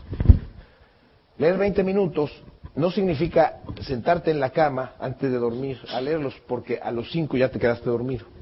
Hasta nos ha pasado. Yo me hice de una costumbre que me llevó a diamante en dos años y tres meses. Yo me puse la meta de que si me estaba moviendo, escuchaba CDs. Si estaba sentado fijo en algún lado, leía. Y a veces, para no andar cargando el libro, me atreví, en una ocasión, no lo hice más veces, pero por una recomendación de un diamante americano, dice, ¿de qué te sirve un libro guardado en el librero si no lo has leído? Entonces lo que hice fue recortar las hojas. Y me llevaba un capítulo para leerlo en el día, doblado aquí en la bolsa del saco. Qué desgracia, pobre libro. Pero era mejor que tenerlo guardado, porque un libro guardado en, el librero que no lo lees no sirve para nada. Acá sí me sirvió. Después lo mandé en papelar de nuevo, en, pastar. Pero hasta quedó más bonito con piel y todo, y ya todo subrayado. Pero lo que me refiero es, si vas a prepararte para el éxito, vuélvete alguien que está decidido y enfocado en el éxito. ¿Y cómo le haces? Yo no quería darle origen a pensamientos negativos ni de duda, como los tuve en un principio, ya lo verán en la segunda parte. Yo quería estar todo el tiempo vivo pensando en que yo podía llegar a diamante. ¿Y cómo lo podía hacer? Ocupando mi mente de cosas positivas y no de ideas negativas de duda que me pudieran desviar del objetivo. Sí, pasa, pasa. Entonces, el cuarto elemento es, asiste a un Open o una conferencia introductoria cada dos semanas. Tenemos, aquí, es aquí, ah, no, en el centro, ¿verdad? En el, tenemos una conferencia introductoria donde nos reunimos una, una vez cada dos semanas para que se platique el plan de negocio. Claro, en el inter de esas dos semanas tú estás platicándole el concepto de negocio a otras personas y los llevas ahí para que vean que esto va en serio. Nos reunimos. Miren, yo me acabo de meter en un programa de, de, en un gimnasio a hacer ejercicio. Hago spinning. Yo tengo mi bicicleta en casa, pero cuando estaba yo en casa, me montaba en la bicicleta y pasaban 20 minutos y ya me dolía todo ya me cansaba, ya había sudado y a veces decía, creo que ya eso es suficiente. Pero cuando vas al spinning en el gimnasio, habemos 20 personas montados en una bicicleta y la clase dura una hora. Y la maestra te trae, más rápido, levántate, abajo, más, más seguido. Y, dura, y ahí no hay cosa de que a la media hora ya me duele todo. Nada, la hora se acaba y ya se vas. ¿Qué es lo que pasa? Que somos un grupo que se influye, te, te influye el grupo, te motiva el grupo, porque estás en equipo. Eso es lo que hacemos cuando nos juntamos en los Opens como en el spinning. Estás ahí y te das cuenta que no eres el único, y los que vamos a ese evento y a los seminarios, todo eso, nos ponemos corbata y traje, y a las mujeres se, visten de empresarias, más que por una obligación, por el simple hecho de darle seriedad al concepto y que los demás vean que este es un negocio serio, un negocio en el cual le damos esa deferencia. Es un negocio donde todo mundo queremos dar una imagen adecuada, una imagen de éxito, una imagen balanceada. Todo mundo, desde luego, es bienvenido, como sea que esté, siempre. Pero a lo que me refiero es, si hacemos conciencia de darle un enfoque empresarial, uno como empresario, normalmente se viste como empresario. Y entonces eso le da confianza. Tú puedes decir, bueno, pero es que yo no estoy llevando ningún invitado a esa reunión. Pero eres parte del escenario, eres parte del grupo. Tu, tu presencia va a influir en el invitado de alguien más, que cuando te ve a ti va a decir, mira, esta persona que viene arreglada viene, qué respeto le da al negocio y yo quiero firmarme. Algún día cuando tú lleves un invitado, ese invitado va a mirar a los demás y va a decir, ah, mira, qué gente tan seria y tan bien formada y tan bien eh, vestida, que no es que tengas que venir de lujo, ¿eh? Lo único que tienes que venir es, y no es que tengas, eso es la lógica que le damos, entonces vas a influir, esa persona va a influir en ti y esa persona va a firmar contigo. Me voy explicando. Ese es el objetivo de tener ese, ese aspecto bajo control. Eh, yo me acuerdo que Consuelo Hernández, que es una diamante ejecutiva de mi organización, que, fue una de mis entrenadoras, ella al principio no tenía plata, entonces ella tenía solamente un, un, conjunto, un traje sastre, que lo cambiaba de zapatos y de blusa, cada open que teníamos, para que se viera diferente, pero era el mismo, solo se cambiaba, ¿no? Y me acuerdo que la recomendación que nos daba es, miren, cómprense un traje, ustedes los caballeros, un traje oscuro, ¿verdad? para que no se le noten las manchas en caso de que no lo puedan mandar a la tintorería. Y así es como nos, o sea, no tenías que tener dos y tres sacos, ni, ni, ni, cuatro trajes, no, con, uno que le cambiaras la corbata o la camisa y, lo, y, oscuro para que no se le notara lo sucio, ¿no? En caso de... Ah, así de simple es el negocio, simplemente hay que darle ese, ese aspecto de seriedad al negocio porque es un negocio que se puede volver un proyecto de por vida y que puede ser tu fuente de ingreso el resto de tu vida. Pero si no lo mantienes sistematizado, que ese es el objetivo de todo esto que le estoy platicando, sistematizado en el sentido de que todo mundo, conforme se está haciendo la estructura, todo el mundo vaya haciendo lo mismo, como un McDonald's. Y no porque se te quiera quitar individualidad o independencia o creatividad, es que si así como está ya funciona, ¿para qué le metes algo nuevo? Ustedes vayan a un McDonald's en cualquier parte del mundo y son igualitos. Cualquiera diría, ay, qué flojera que sean iguales. Bueno, pero es que eso hace que funcionen. O sea, si tú estás en un negocio, ¿para qué haga plata? ¿Para qué le mueves? Una franquicia, que eso es lo que más o menos hacemos nosotros, tiene sistematizado su procedimiento. Y nuestro procedimiento incluye, entre otras, ponerse y vestirse como empresario, nada más. Pero es que no se lo puedes obligar a nadie porque cada quien es un empresario independiente, estoy de acuerdo. Pero si quieres trabajar interdependientemente y que hagamos equipo y fortalezcamos el crecimiento de la red, pues habrá que hacer cosas lógicas, no por imposición, sino por, por razón. El siguiente es asistir a un seminario cada, mes, como el que tenemos ahora, donde los seminarios tienen un efecto muy interesante. Yo el primer seminario al que fui, yo, llegué muy, con muchas dudas, muy escéptico. El primer seminario lo dieron unos puertorriqueños, que te pedían que te subieras en la silla para animarte al principio del seminario. Yo decía, bueno, estos locos, ¿en qué cabeza cabe? O sea, qué falta de seriedad. Entonces, yo entré en conflicto con relación a ese negocio y decía, ¿será que esto es un negocio serio o no es serio, no? Eh, sin embargo, salí muy contento. Ese fue mi resultado final. Pero yo le dije a mi esposa, ¿sabes que este es el último seminario al que vengo? No, el, el, segundo al que fui le dije, este va a ser el último. Me acuerdo que terminó el seminario y me fuimos a tomar un café y me dice, mi amor, ¿qué hacemos con el negocio? ¿Lo cerramos, lo vendemos o lo dejamos de hacer? Le digo, bueno, ¿y por qué aquí viene el comentario? No me dijiste que este era el último seminario que el que venías. Bueno, vamos, este... Entonces yo, yo estaba muy motivado, muy animado después del seminario y le digo, Oye, ¿no será que los seminarios son para motivarte? Pues sí, pues para eso Para eso era, claro. Me motivé y le dije, no, sabes que vamos a seguirle. O sea, yo iba al seminario porque entonces ahí veía no nada más el grupo unido, como en el spinning, sino a un orador que ya había pasado una trayectoria de experiencias buenas, regulares y malas, y que me venía diciendo qué hacer con respecto a esas diferentes circunstancias. Entonces me animaba y me daba confianza en seguir adelante. Para eso son los seminarios. Y ya no se diga la recomendación de ir a, una convención cada cuatro meses, donde lo que ves ahí sí es un, un, aspecto mucho más grande de lo que es este negocio, donde durante dos o tres días vas a escuchar de una y de otra manera, tú puedes, tú eres capaz, tú puedes, tú eres capaz, tú puedes, tú eres capaz, te lo dicen de diferentes maneras, diferentes oradores que son invitados de diferentes partes del mundo, de tal manera que cuando sales de ahí dices, sí puedo. O sea, sales convencidísimo de que puedes porque porque dices, no, pues sí, por todos lados te van quitando opciones de, para que te rajes, hasta que dices que sí puedo. Las convenciones, me acuerdo que yo la primera a la que fui tuve que ir a Miami, siendo que estaba yo en la Ciudad de México. Yo no tenía plata, me tuvieron que convencer de que fuera. Les juro que no me arrepiento. En esa primera convención yo tomé mi decisión de llegar a Diamante. ¿Por qué? Porque vi un, un evento de más de mil personas. Yo dije, bueno, ¿Será que estas personas son pagadas para que vengan aquí? Para convencerme a mí, pues se me hizo demasiado ridículo mi razonamiento. Dije, bueno, tanto invertir nomás para que yo me convenza. y no, lo que pasa es que todo el mundo ya venía entendiendo la razón de los eventos, ¿no? La séptima es que muevas productos, muevas mercancía, que hagas una facturación. Una persona que se mete a este negocio y no hace, no mueve productos, pues ¿para qué se mete? No tiene sentido. Con la ventaja de que nuestros productos son de primer nivel, son triple A. Ya no se digan los nutrientes. Los nutrientes son naturales, orgánicos, por cierto, uno de los ranchos lo tenemos en México. Se manda a Estados Unidos y ahí se procesa y ya se distribuye todo el mundo.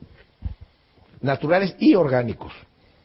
Y cuando hablo de orgánicos quiere decir que no tienen pesticidas, sustancias químicas ni nada, que son productos naturales totalmente sanos. Ya no se diga los productos de limpieza que son biodegradables, ecológicos, los productos del cuidado de la piel. Todos estos productos que la empresa maneja son triple A y la gente ya los usa, nada más que actualmente los compra en un lugar donde no va a ganar dinero. De ahí la lógica de este negocio. Si te vas a involucrar en este negocio, compra los productos en un lugar donde vas a ganar dinero, no en un lugar donde no vas a ganar. Si de cualquier manera piensas bañarte, usar jabón, shampoo, pasta de dientes, detergente, ¿para qué seguirlo comprando en un lugar donde no vas a ganar dinero si aquí puedes ganar dinero? ¿Tiene, ¿Tiene o no lógica? Absoluta. Ahora yo le digo a la gente, empieza con los 200 puntos. Pero hazte a la idea de que el siguiente mes hagas 400 y el siguiente mes 700 y el siguiente 1000 y mantente en 1000. Y no es que estés obligado, Pero es que te conviene mover más volumen, porque aquí ya vas a tener una utilidad en el momento que lo vendes. Si te quedas con 200, bueno, pues si acaso nada más los, los, los, los, los gastas en tu casa. Pero te conviene comprar más para ganar. Además, con una ventaja adicional. En una organización donde todo el mundo está acostumbrado a comprar 200 puntos, necesitas 50 personas de 200 puntos para llegar a los 10.000 puntos y llegar a plata. ¿Saben eso, no? Pero ¿qué pasa si tienes una organización donde la gente está acostumbrada a comprar 400 puntos? Hombre, pues con 25 personas llegas a los mismos 10.000, ¿cierto? Pero si tienes una organización acostumbrada a mover 700 puntos, con 15 personas de 700 puntos llegas a los 10.000 si eres plata y estás ganando alrededor de 2.000 euros. Y si tienes una organización acostumbrada a mover 1.000 puntos, pues con 9 personas más tú, ya estás al 21%. No necesitas las 50. Es más tardado entrenar a 50 que entrenar a 9. Pero la idea es hacer conciencia de esto. Pero no porque sea obligatorio, porque si el que no quiere comprar mil puntos, que no los compre. Sino que, sino que tiene lógica que una persona aprenda a usar los productos en su casa, en su hogar, porque por eso los productos son para unidades familiares y la diferencia venderla, con el correspondiente beneficio de la, de la utilidad de la venta. Entonces, el negocio es muy lógico, pero desde un principio tienes que hacer conciencia de que estos compromisos son de sentido común, no es que sean obligatorios. Y el último compromiso es dedícale dos a tres horas diarias enseñando el plan de marketing. Si no promueves el negocio, si no lo das a conocer, ¿cómo va a crecer? Quedarte nada más en venta es incierto porque entonces vuelve un negocio lineal. Tú lo que quieres es un negocio que por sus características crezca a magnitudes enormes y te permita generar un ingreso constante el resto de tu vida, aun cuando no te lo trabajes, lo cual es maravilloso. Pero para hacer eso necesitas promover y dar el plan y ser ejemplo para los demás. Entonces una persona que, que no se aparta en su programación dos a tres horas diarias, no tiene sentido, es ilógico. Entonces, si se dan cuenta, los compromisos no son obligatorios, son de sentido común. Simplemente yo los recomiendo y los recalco para que la gente sepa que el negocio se puede hacer y puedes tener resultados, pero tienes que entender que el primero que tiene que poner el ejemplo a los demás eres tú. Si tú, vas a un, si tú no vas a un Open y quieres que tu gente vaya al Open, hay inmediatamente una incongruencia. Cuando tus downlines, tus asociados se dan cuenta que tú no fuiste al Open o al seminario, van a decir, pues si no fue, pues es que no es tan importante. Tiene que haber una congruencia en, tus, en lo que dices y lo que haces. De ahí la importancia de no fallar a ninguno de los eventos. Y de, y, de, vestirse como recomendamos que hay que vestirse. Y de tener la actitud adecuada que recomendamos que hay que tener. Sonríele a todo el mundo, aunque no sea de tu red. ¿Por qué? Porque eso, eso eso genera un ambiente agradable entre todos. Y si tú lo haces con otros, otros lo van a hacer con tu grupo. Entonces interactuamos y el negocio crece. El tercero del patrón del éxito es hacer una lista de prospectos. Hacer una lista se convierte en el primer paso de la acción específica ya para generar un negocio. La lista es una serie de personas que vas a poner por escrito y que son tus prospectos para invitar al negocio. La primera recomendación de la lista es que no prejuzgues a las personas que vas a anotar. Y ese es el primer vicio en el que caemos. Prejuzgar significa decir, no, este tiene tanta plata que ni para qué lo invito. O este ya me va a decir que no, ya lo veo venir. No lo prejuzgues. A mí me podrían haber prejuzgado y no estaría aquí yo fascinado trabajando con ustedes. Y así hay muchas historias de gente que prejuzgó a alguien y alguien más no lo prejuzgó y esa persona llegó a diamante y pudo haber sido tu diamante por haberlo prejuzgado. ¿A poco no es frustrante? Por haber prejuzgado. Entonces no prejuzgues. Y nosotros decimos que la lista la vayas poniendo por un cierto orden para que se te facilite hacerla y la pongas por escrito. Pon a la lista de la familia. Hermanos, hermanas, tíos, parientes, abuelos, padres, madres, etc. Luego pon tus amigos de la escuela primaria, los de la escuela secundaria, los, de la escuela preparatoria, la universidad. Luego a tus compañeros de trabajo, tus compañeros de trabajo anteriores. Nosotros en México agarramos un directorio de la sección amarilla y vemos profesiones. Entonces, a veces nos juntamos en una reunión de lista. Cuando de repente la gente dice, es que ya se me está acabando la lista, o la gente a quien invitar, nos sentamos con el directorio y decimos, a ver, Arquitectos, piensa en un arquitecto que, ay, el arquitecto fue y lo anota. Aunque no tengas el teléfono en el momento, ya después lo conseguirás. Plomero, pintor, y vas agregando, agregando, agregando, entonces la lista se puede hacer de decenas, centenas de personas. De tal manera que sientas abundancia. Psicológicamente tener una lista larga te hace sentir que hay mucha gente. Y no nada más psicológicamente, es una realidad. ¿Se han percatado ustedes que aquello de lo que más hay, aparte de los mosquitos, son seres humanos? Cierto, ¿eh? El, hace algunos años, en el, noven, en el 2003, tuve la oportunidad de conocer una persona, que, una pareja que se llaman Holly y Berry Shan. Holly y Berry Shan son originarios de Taiwán. Taiwán es un mercado que empezó antes que España, empezó en el 73. Holly y Berry Shan. Ellos tienen el negocio más grande del mundo, en, lo que se refiere a, a. Ellos, tú sabes que tres personas es una esmeralda, seis es un diamante, nueve es un diamante ejecutivo, doce es un doble diamante, quince es un triple diamante, dieciocho es un diamante corona y veinte es un embajador corona. Bueno, ellos no, no solo tienen 20, sino que tienen 21, 22, 23, 24, 25, 26, 27, 28, 29, 30, 31, 32, 33, 34, 35, 36, 37, 38, 39, 40, 41 y 42 líneas calificadas al 21%. Son dobles embajadores corona. 20 por 20 son 40, 20 por 2, 40, más dos más. ¿Y por qué tienen 42 y no 40? Porque Holly Berry, el, digamos, la, el, máximo nivel lo tenía Kauro Nakajima de Japón con 40 líneas calificadas. Entonces estos con tal de joder, como dicen aquí. Estos se pusieron listos, dijeron, bueno, nosotros vamos a superar el récord de aquel. Yo estuve en Taiwán en ese reconocimiento, en un estadio de más de 20 mil personas, donde 42 frontales pasaron con un ramo de flores a entregarle a Holly Berry como reconocimiento por su reconocimiento que le hizo Amway de 42. 42 personas pasaron por el escenario a entregar un ramo de flores. 42. Y eso en Taiwán, porque en China son diamantes, son embajadores corona, tienen 20 líneas. Y en Estados Unidos, yo acabo de estar en el seminario de líderes de, de, cada año, que le llaman el Achievers, estuve ahora en, en, diciembre, y los reconocieron como triples diamantes en Estados Unidos. Jo, eso digo yo. Es impresionante. Ahora, ¿a qué viene todo este rollo? Yo tuve la oportunidad de conocer a Jolia Verdi aquí en Barcelona en el 2003. Por circunstancias de la vida yo andaba, íbamos mi esposa y yo de oradores a, Italia, íbamos a, a, llegar al aeropuerto de Venecia y, de, y, nos íbamos a dar en Rimini una, una convención. Y estando en España, trabajando aquí en nuestro grupo, nos hablan unos, unos amigos y nos dicen, oye, van a estar Holly Berry nos pueden dedicar una tarde para hablar con nosotros. Entonces nos organizamos, yo estaba en Madrid, conseguí un avión, llegó gente de este grupo que tenemos de Portugal, de España, y nos fuimos a conocer a Holly Berry, no sé qué hotel aquí, no me recuerdo, pero era un hotel muy bueno, ellos venían invitados por Amway en un seminario de diamantes ejecutivos y superiores de China. Entonces los habían llevado por Roma y diferentes ciudades de Italia, y a ellos los hospedaban en la suite presidencial. Pues, oye, un negocio de esta magnitud, pues te imaginas, pues hay que tratarlos bien, ¿no?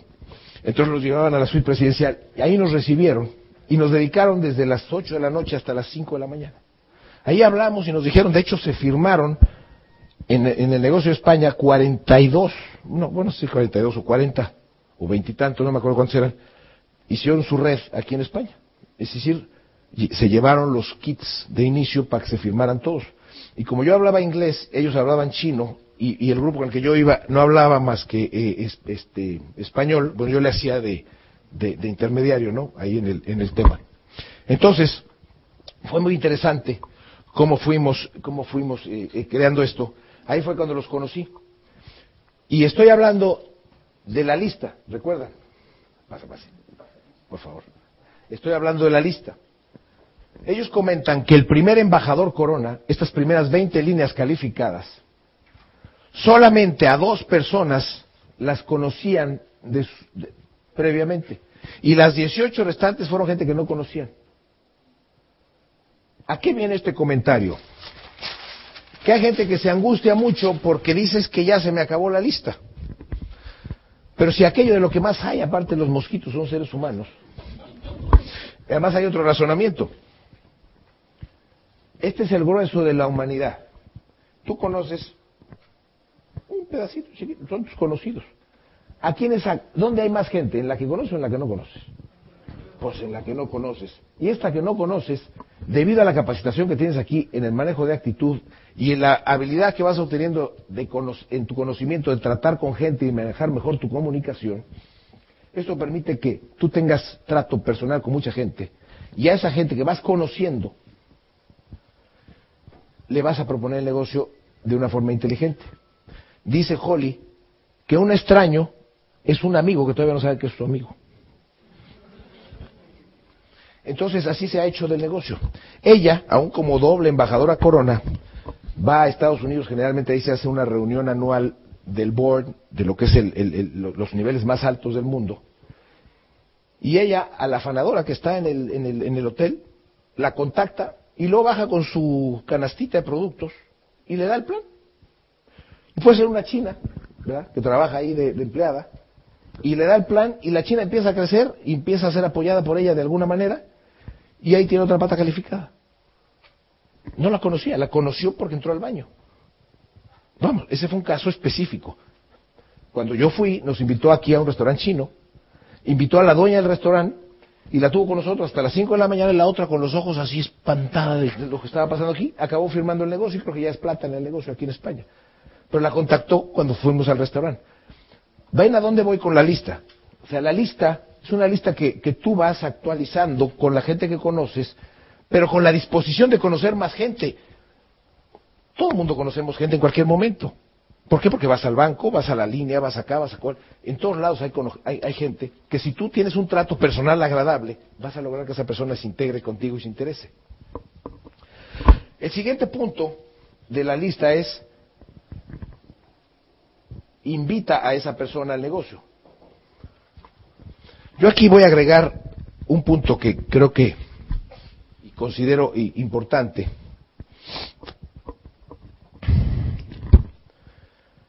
Cuando invitas a una persona a este negocio, yo le aprendí a Jim Dornan. Jim Dornan es un embajador corona del negocio americano, una persona que sabe mucho. ¿A alguno le ha pasado? Vamos a hacer una encuesta rápida. ¿Hay alguien aquí que haya invitado a alguien a una reunión y no le llegó la persona y no se presentó? bueno, bueno, parece que tenemos aquí una, una unidad en resultado. Segunda, ¿han invitado a una persona, le dan el plan y la persona no se quiso inscribir? ¿Les ha pasado? Bueno, muy bien. ¿Han invitado a una persona que se inscribe y luego no hace nada? A todos nos ha pasado. O sea, si se dan cuenta, eso es algo común y corriente en este negocio. Para que no se extrañen. Y no es que tenga que ser así, pero son, son características del ser humano. Tienes que vivir con esa situación y no frustrarte. Por eso es que leemos libros para entender que el no y los no resultados no deben de ser factor suficiente para que te desanimes, sino que tienes que seguir adelante. De ahí la perseverancia y los temas que me faltan para terminar. Hay una manera en que puedes evitar sentirte psicológicamente mal si haces las cosas correctas. Yo se lo aprendí a Jim Dornan. Hoy por hoy, desde que invito a una persona, o por teléfono o en persona, le digo, mira, creo que por tus características podrías tener éxito en un negocio que estoy realizando. ¿Te interesaría ganar un, dinero adicional sin dejar de hacer lo que estás haciendo? No, pues que sí. Bueno, pues nos tenemos que reunir para que te explique yo los detalles. Y al final, si te interesa y tienes el perfil, podemos hacer negocio. Aquí aparece un término, la palabra perfil, que eso es la profilaxis para que te sientas psicológicamente bien. Nos ha pasado muchas veces que te dicen que no y dices, ay, soy un mediocre para este negocio, esto no funciona, yo no sirvo para este negocio. No, les ha pasado. Bueno, cuando tú desde que invitas le hablas del perfil, ya lo pones en una condición diferente. Si te interesa y tienes el perfil, podemos hacer negocio. ¿Eso qué significa? La mayoría de la gente cuando le invitas y no le hablas del perfil llega con una arrogancia diciendo, a ver, convénceme de algo, a ver. Pero cuando le metes la palabra perfil, ya lo pones en su lugar. Porque entonces ya sabe, ah, caray, o sea que tengo que dar el ancho en algo. No sabe de qué se trata, pero ya viene condicionado. Ah, caray, entonces aquí hay un perfil que tengo que llenar. Entonces ya llega un poco con misterio de saber a qué se va a enfrentar. Entonces ya no llega con la espada desenvainada. Llega un poquito más humilde, como diciendo, vamos a ver qué perfil tengo que cubrir. Y entonces, recién te sientas con él en la mesa del café, donde quiera que le vayas a dar el plan, y dices, mira, a partir de ahora, me da mucho gusto que estés aquí conmigo. Nunca le dan las gracias por venir, porque finalmente el que te tiene que dar las gracias es él, es él a ti, porque tú eres el que lo invitó. Tú eres el que está haciendo el favor de invitarlo. Aquí cometemos muchas veces un error. En el entendido que nosotros tenemos que tener gente para que crezca, a veces cambiamos los papeles y tratamos de venderle el negocio a los demás. Y aquí es al revés. Cuando vas a vender productos, sí vas a vender. Y ahí haces el, el ciclo de la venta. Pero cuando vas a auspiciar gente, ellos son los que se tienen que vender contigo y tú eres un comprador, no un vendedor. Ellos tienen que tener el perfil y convencerte de que ellos son para este negocio. Y no al revés. Entonces te sientas con él y dices, vamos a ver, me da mucho gusto que estés aquí, no le das las gracias, le dices, te voy a explicar los detalles del negocio. Y al final, si te interesa, tienes el perfil que te voy a explicar al final, te lo dejas al final para que siempre lo tengas así con el misterio aquí, a punta de la... Si al final tienes el perfil, podemos ser negocio. Entonces le das el plan, como lo sabes, y al final le dices, el perfil que estoy buscando es el siguiente. Uno, busco gente que piense en grande. Si tú eres una persona que piensa en grande, bienvenido. Si eres una persona conformista, pues ni a ti te interesa, a mí me interesa porque yo voy a perder mi tiempo y tú lo vas a perder. Pensar en grande significa alguien que esté decidido a hacer lo que sea necesario, no lo que, no lo que pueda. Alguien que esté pensando en grande, que sea alguien que va en grande, que va a lo bestia, que va a los 20, 30 mil euros y más, que no tiene límites. Habrá gente que al principio le cueste traer es, eh, eh, trabajo eso, o no haya pensado en grande, pero si la persona te expresa, bueno, sí me interesaría pensar en grande, pero nunca he sabido cómo. Tiene el perfil, porque tiene ganas, está buscando. Y dicen que en esta vida encontrar solamente está destinado para aquellos que están buscando. Pues sí. Segundo, la persona en su perfil tiene que estar dispuesto a ayudar a otros y a trabajar en equipo. Entonces tú le dices, es un negocio de apoyo. Si no estás dispuesto a ayudar a otros, no sirves para el multinivel. Y nunca le, nunca le, impides entrar, pero le dices, yo te recomiendo que no te inscribas. Te voy a quitar el tiempo y me lo vas a quitar. Si no estás dispuesto a hacer un trabajo en equipo y ayudar a otros. ¿Por qué? Porque en, esta, en las redes, este no sabe nada, tú sí. A lo mejor no mucho, pero sabes más que el que apenas va a entrar, ¿no? Si no estás dispuesto a ayudarlo, estás perdido. Porque aquí no vamos a esperar a que este estudie una carrera de cinco años para empezar a hacer el negocio. Este se firma y tú eres su entrenador, su coach, alguien que lo va a estar apoyando mientras él aprende. Tú vas a hacer las cosas por él, pero tienes que tener esa disposición. Entonces, si la persona no está dispuesta a ayudar y trabajar en equipo, tú le recomiendas que no se inscriba. ¿Te das cuenta? Tú ya le estás condicionando la entrada de una manera muy elegante. Tercero, que esté dispuesto a capacitarse. Si la persona no se quiere capacitar, pues no te sirve. ¿Cómo va a aprender alguien a hacer algo si nunca lo ha hecho? Mira, yo seré muy químico, farmacéutico, biólogo, pero cuando usted en este negocio, tuve que bajar humildemente mis manitas y decir, enséñenme qué hay que hacer. Porque yo de multinivel jamás había hecho nada de, de, mercado en redes. ¿Qué me dijeron que hiciera? Escúchate un CD todos los días, compra una CD, ve a los seminarios, a los eventos, bla. Bueno, eso tuve que aprenderlo y empezarlo a hacer. Y luego aplicar lo que decían los CDs. Porque una cosa es escucharle y otra cosa es hacer lo que, lo que dicen que hay que hacer. Entonces, si no te quiere capacitar la persona, pues no sirve. Pero no sirve por muchas razones. ¿De qué te sirve una, red que no se capacita? Nunca va a crecer, nunca va a ser autosustentable. Entonces, de alguna manera, si tú se lo explicas bien a la persona y no quiere capacitarse, tú le dices, mira, yo te puedo meter aquí y ayudarte a hacer la red, pero si no vas a capacitarte, te meto de frontal nada más para que vendas o compres productos. Probablemente con el tiempo se quiera animar, después de que lo traigas a un seminario empiece a huir CDs. Pero desde un principio le dices, no te voy a ayudar a hacer la red porque no tiene caso invertir tiempo en alguien que no va a hacer la red con todas las de la ley. Pero no evitas que se integre. Le vendes el kit, lo inscribes y que compre y venda. Y ahí lo dejas. Pero, pero se está privando de la posibilidad de hacer un negocio de libertad económica. Cuarto, que mueva productos. Le dices, Si te vas, ese es parte del perfil. Si te vas a meter para no mover productos, no te metas. Nos vas a quitar el tiempo y te lo voy a quitar a ti. Este negocio funciona si se mueven productos, porque ¿de dónde va a salir la plata si no es moviendo productos? Y le explico esto que les decía. La recomendación es que empieces con 200 puntos, luego con 400, luego con 700 y luego con 1000. Cada mes ir aumentando en ese, en ese orden. Que un día no lo haces, no pasa nada. Que no lo quieres hacer de 1000, nada más de 200 cada mes, perfecto. Pero ten en mente que el negocio funciona mejor cuando todo el mundo mueve más volumen. Y la última, 5. Dedícale 2 a 3 horas diarias. En tu programación diario, introduce el negocio. Nunca dejes de hacer el negocio dos o tres horas de lunes a viernes por lo menos. Si la persona tiene el perfil y dices, perfecto, me, empiezo a trabajar contigo y empezamos a hacer una lista y empezamos a hacer la red. Si cualquiera de estos cinco puntos no lo quiere hacer, dices, no te voy a ayudar a hacer la red porque no nos va a funcionar. De entrada te lo anticipo. Sí lo vas a invitar a los seminarios, lo vas a invitar a los eventos, cuando quiera venir, venga, que no venga, no, no viene, pero no te comprometas a hacer la red con él, porque no tiene sentido. ¿Por qué va a ser una red si él no va a ser un ejemplo para los que vienen? Si él no va a venir a los seminarios. Si él no viene, ¿con qué cara le dice a sus downlines que vengan al seminario si él no va? No hay una congruencia entre lo que él dice y hace. Entonces, no, no, no, no empieces a integrar gente con él a menos que tenga, pero sí lo integras a la red.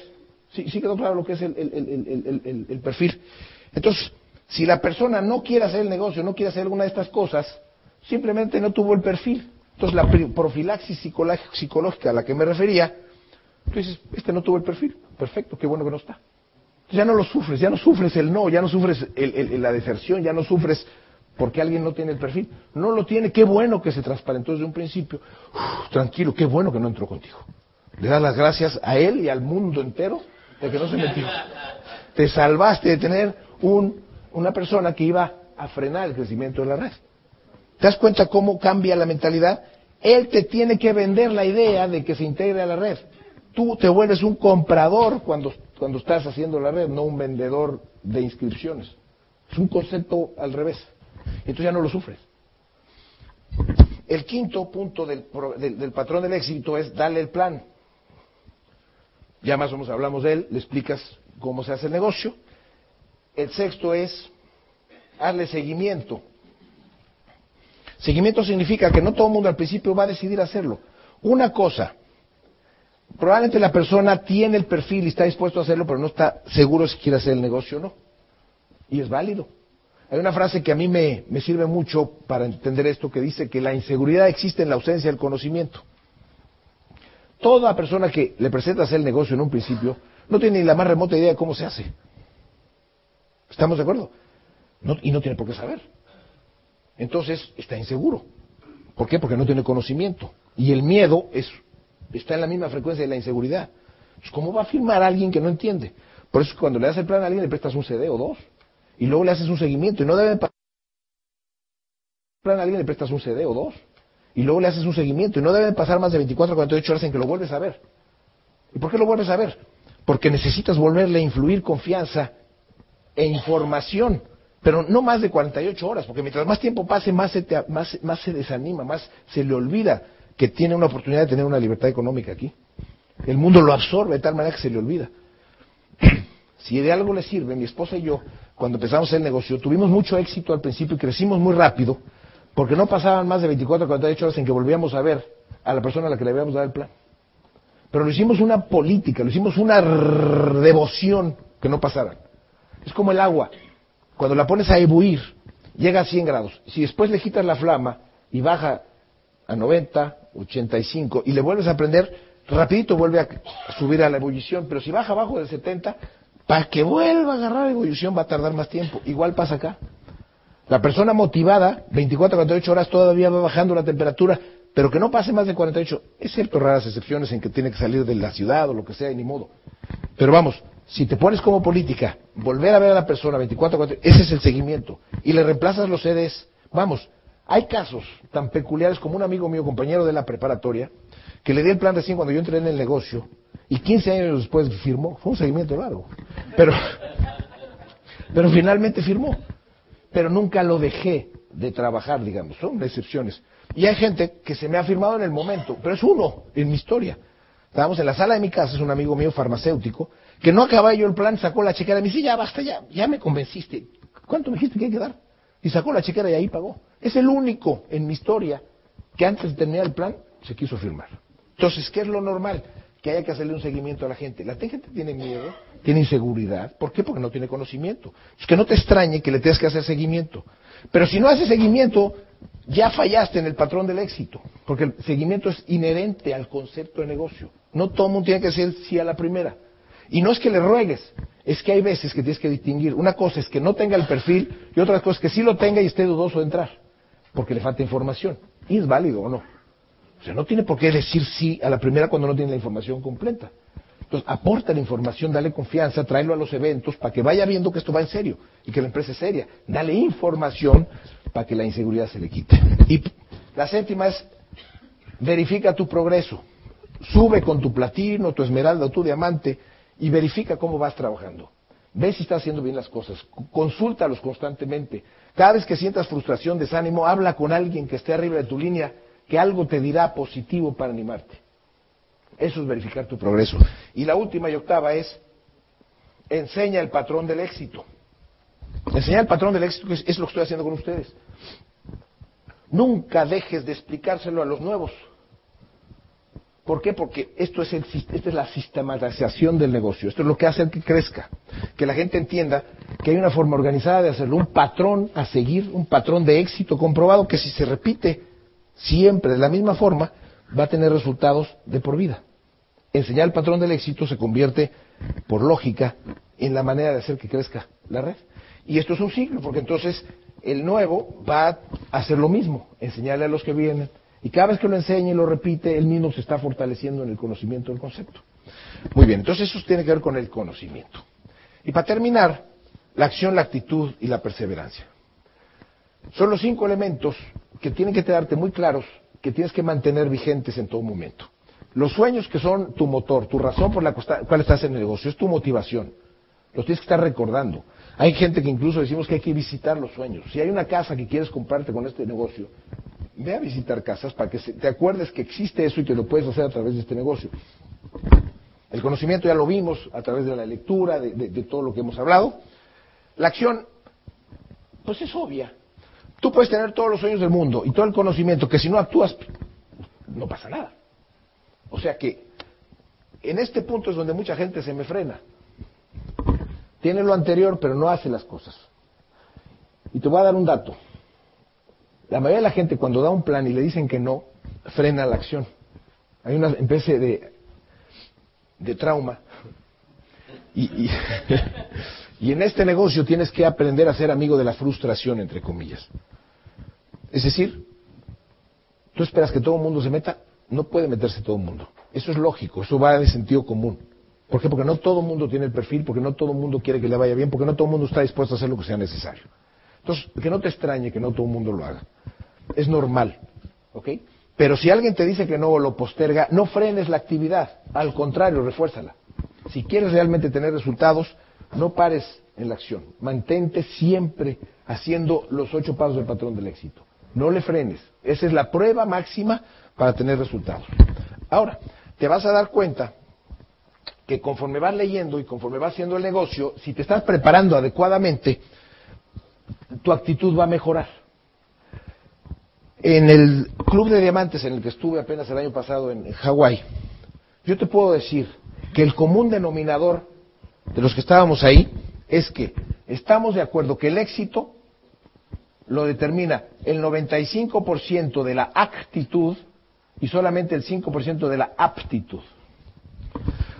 Puede haber abogados, químicos, etcétera, profesionistas, la gente más experta, que en su aptitud pueden ser de lo mejor del mundo, pero que si no tienen la actitud correcta, ni como médicos van a tener éxito, aunque sean los mejores médicos.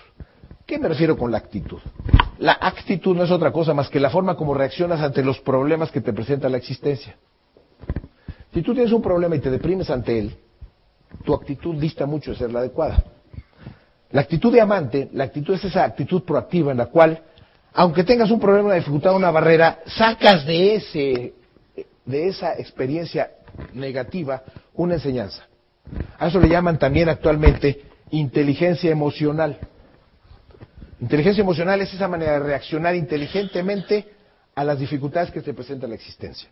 La gente ante una dificultad que se frustra, se desanima o frena la acción, dista mucho tener la inteligencia emocional adecuada. Inteligencia emocional es sigue adelante a pesar de las dificultades, sácale provecho, aprende de las barreras. Eso es inteligencia emocional. Una persona que tiene inteligencia emocional, su aptitud no tiene que ser tan alta y va a tener resultados. De hecho, está comprobado, en la humanidad generalmente el 95% de la población no tiene, no logra libertad económica en su vida, solamente un 5%. ¿Por qué? Porque no se posicionan para la riqueza. Posicionarse para la riqueza y la abundancia es posicionarte en un lugar donde puedes tener riqueza y abundancia. Como empleado y autoempleado no estás posicionado. Ahí vas a tener un ingreso, tal vez bueno, pero no para tener abundancia a niveles ilimitados. Si te vas a posicionar, intégrate en un negocio que tenga la posibilidad de tener ingresos ilimitados, que no es el empleo ni el autoempleo. Entonces, no es que esté mal que seas médico, abogado, químico. Sigue haciendo eso. Lo malo es no tener un plan B que te permita tener independencia económica. Eso es lo único malo. Y si ya encontraste este negocio, bienvenido por estar aquí. Felicidades porque estás aquí. Felicidades porque lo estás estudiando. Felicidades porque lo estás haciendo. Ahora, hazlo de forma correcta y haz conciencia de que el negocio puede funcionar para ti y funciona para todo el mundo si sigues un programa bien organizado de éxito que se llama el patrón del éxito. Y finalmente, la perseverancia. La perseverancia no es otra cosa más que ese elemento que existe en todo ser humano que finalmente tiene éxito. ¿Por qué? Porque no hay un...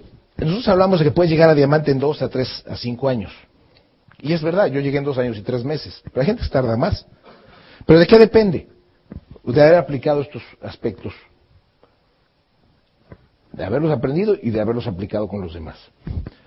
La perseverancia es que no pasa nada si tardas más de cinco años, o diez, o once, o doce, o quince.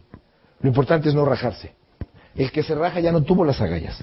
El que se raja es porque no desarrolló la inteligencia emocional adecuada. En este caso yo he visto gente que ha llegado rápido a diamante y hay gente que ha llegado muchos años después. Y sin embargo no se arrepiente. ¿Por qué? Porque tuvo que vivir su momento histórico, tuvo que vivir experiencias personales, a lo mejor de programación, que no había descubierto y que eventualmente descubrió y cuando las descubrió y las sacó adelante empezó a crecer. Hay una historia que leí en un libro de multinivel que dice que el offline siempre creyó en su downline, pero el downline nunca creyó en él. Bueno, no fue sino hasta que el offline se murió, real, o sea, se murió de veras, o sea, no en la red, sino físicamente, que el otro empezó a crecer. ¿Y por qué? Porque era tal el compromiso que él tenía con su offline. Y por respeto a él y ahora a su ausencia, dijo, pues ahora lo hago porque lo hago en honor a la persona que tanta confianza me dio. Y fue cuando creció. No esperen a que se les mueva el offline para que Háganlo desde ahora. Pero son ejemplos donde, donde, donde el negocio puede funcionar. Bueno, pues con esto quise darles una, una, una, una idea de lo que yo he aplicado y cómo me ha servido el negocio y cómo es que ahora mi esposa y yo hemos llegado a diamantes ejecutivos y es lo que lo enseño yo a mi grupo. Y así estamos creciendo tomen de aquí lo que les convenga. Yo pienso que no hablé de nada impositivo, no hablé de nada fuera de lo normal, hablé de cosas de sentido común, que es de lo que está hecho este negocio. Aplíquenlo y les deseo el, mayor de los éxitos. Nos vemos en un ratito. Muchas gracias.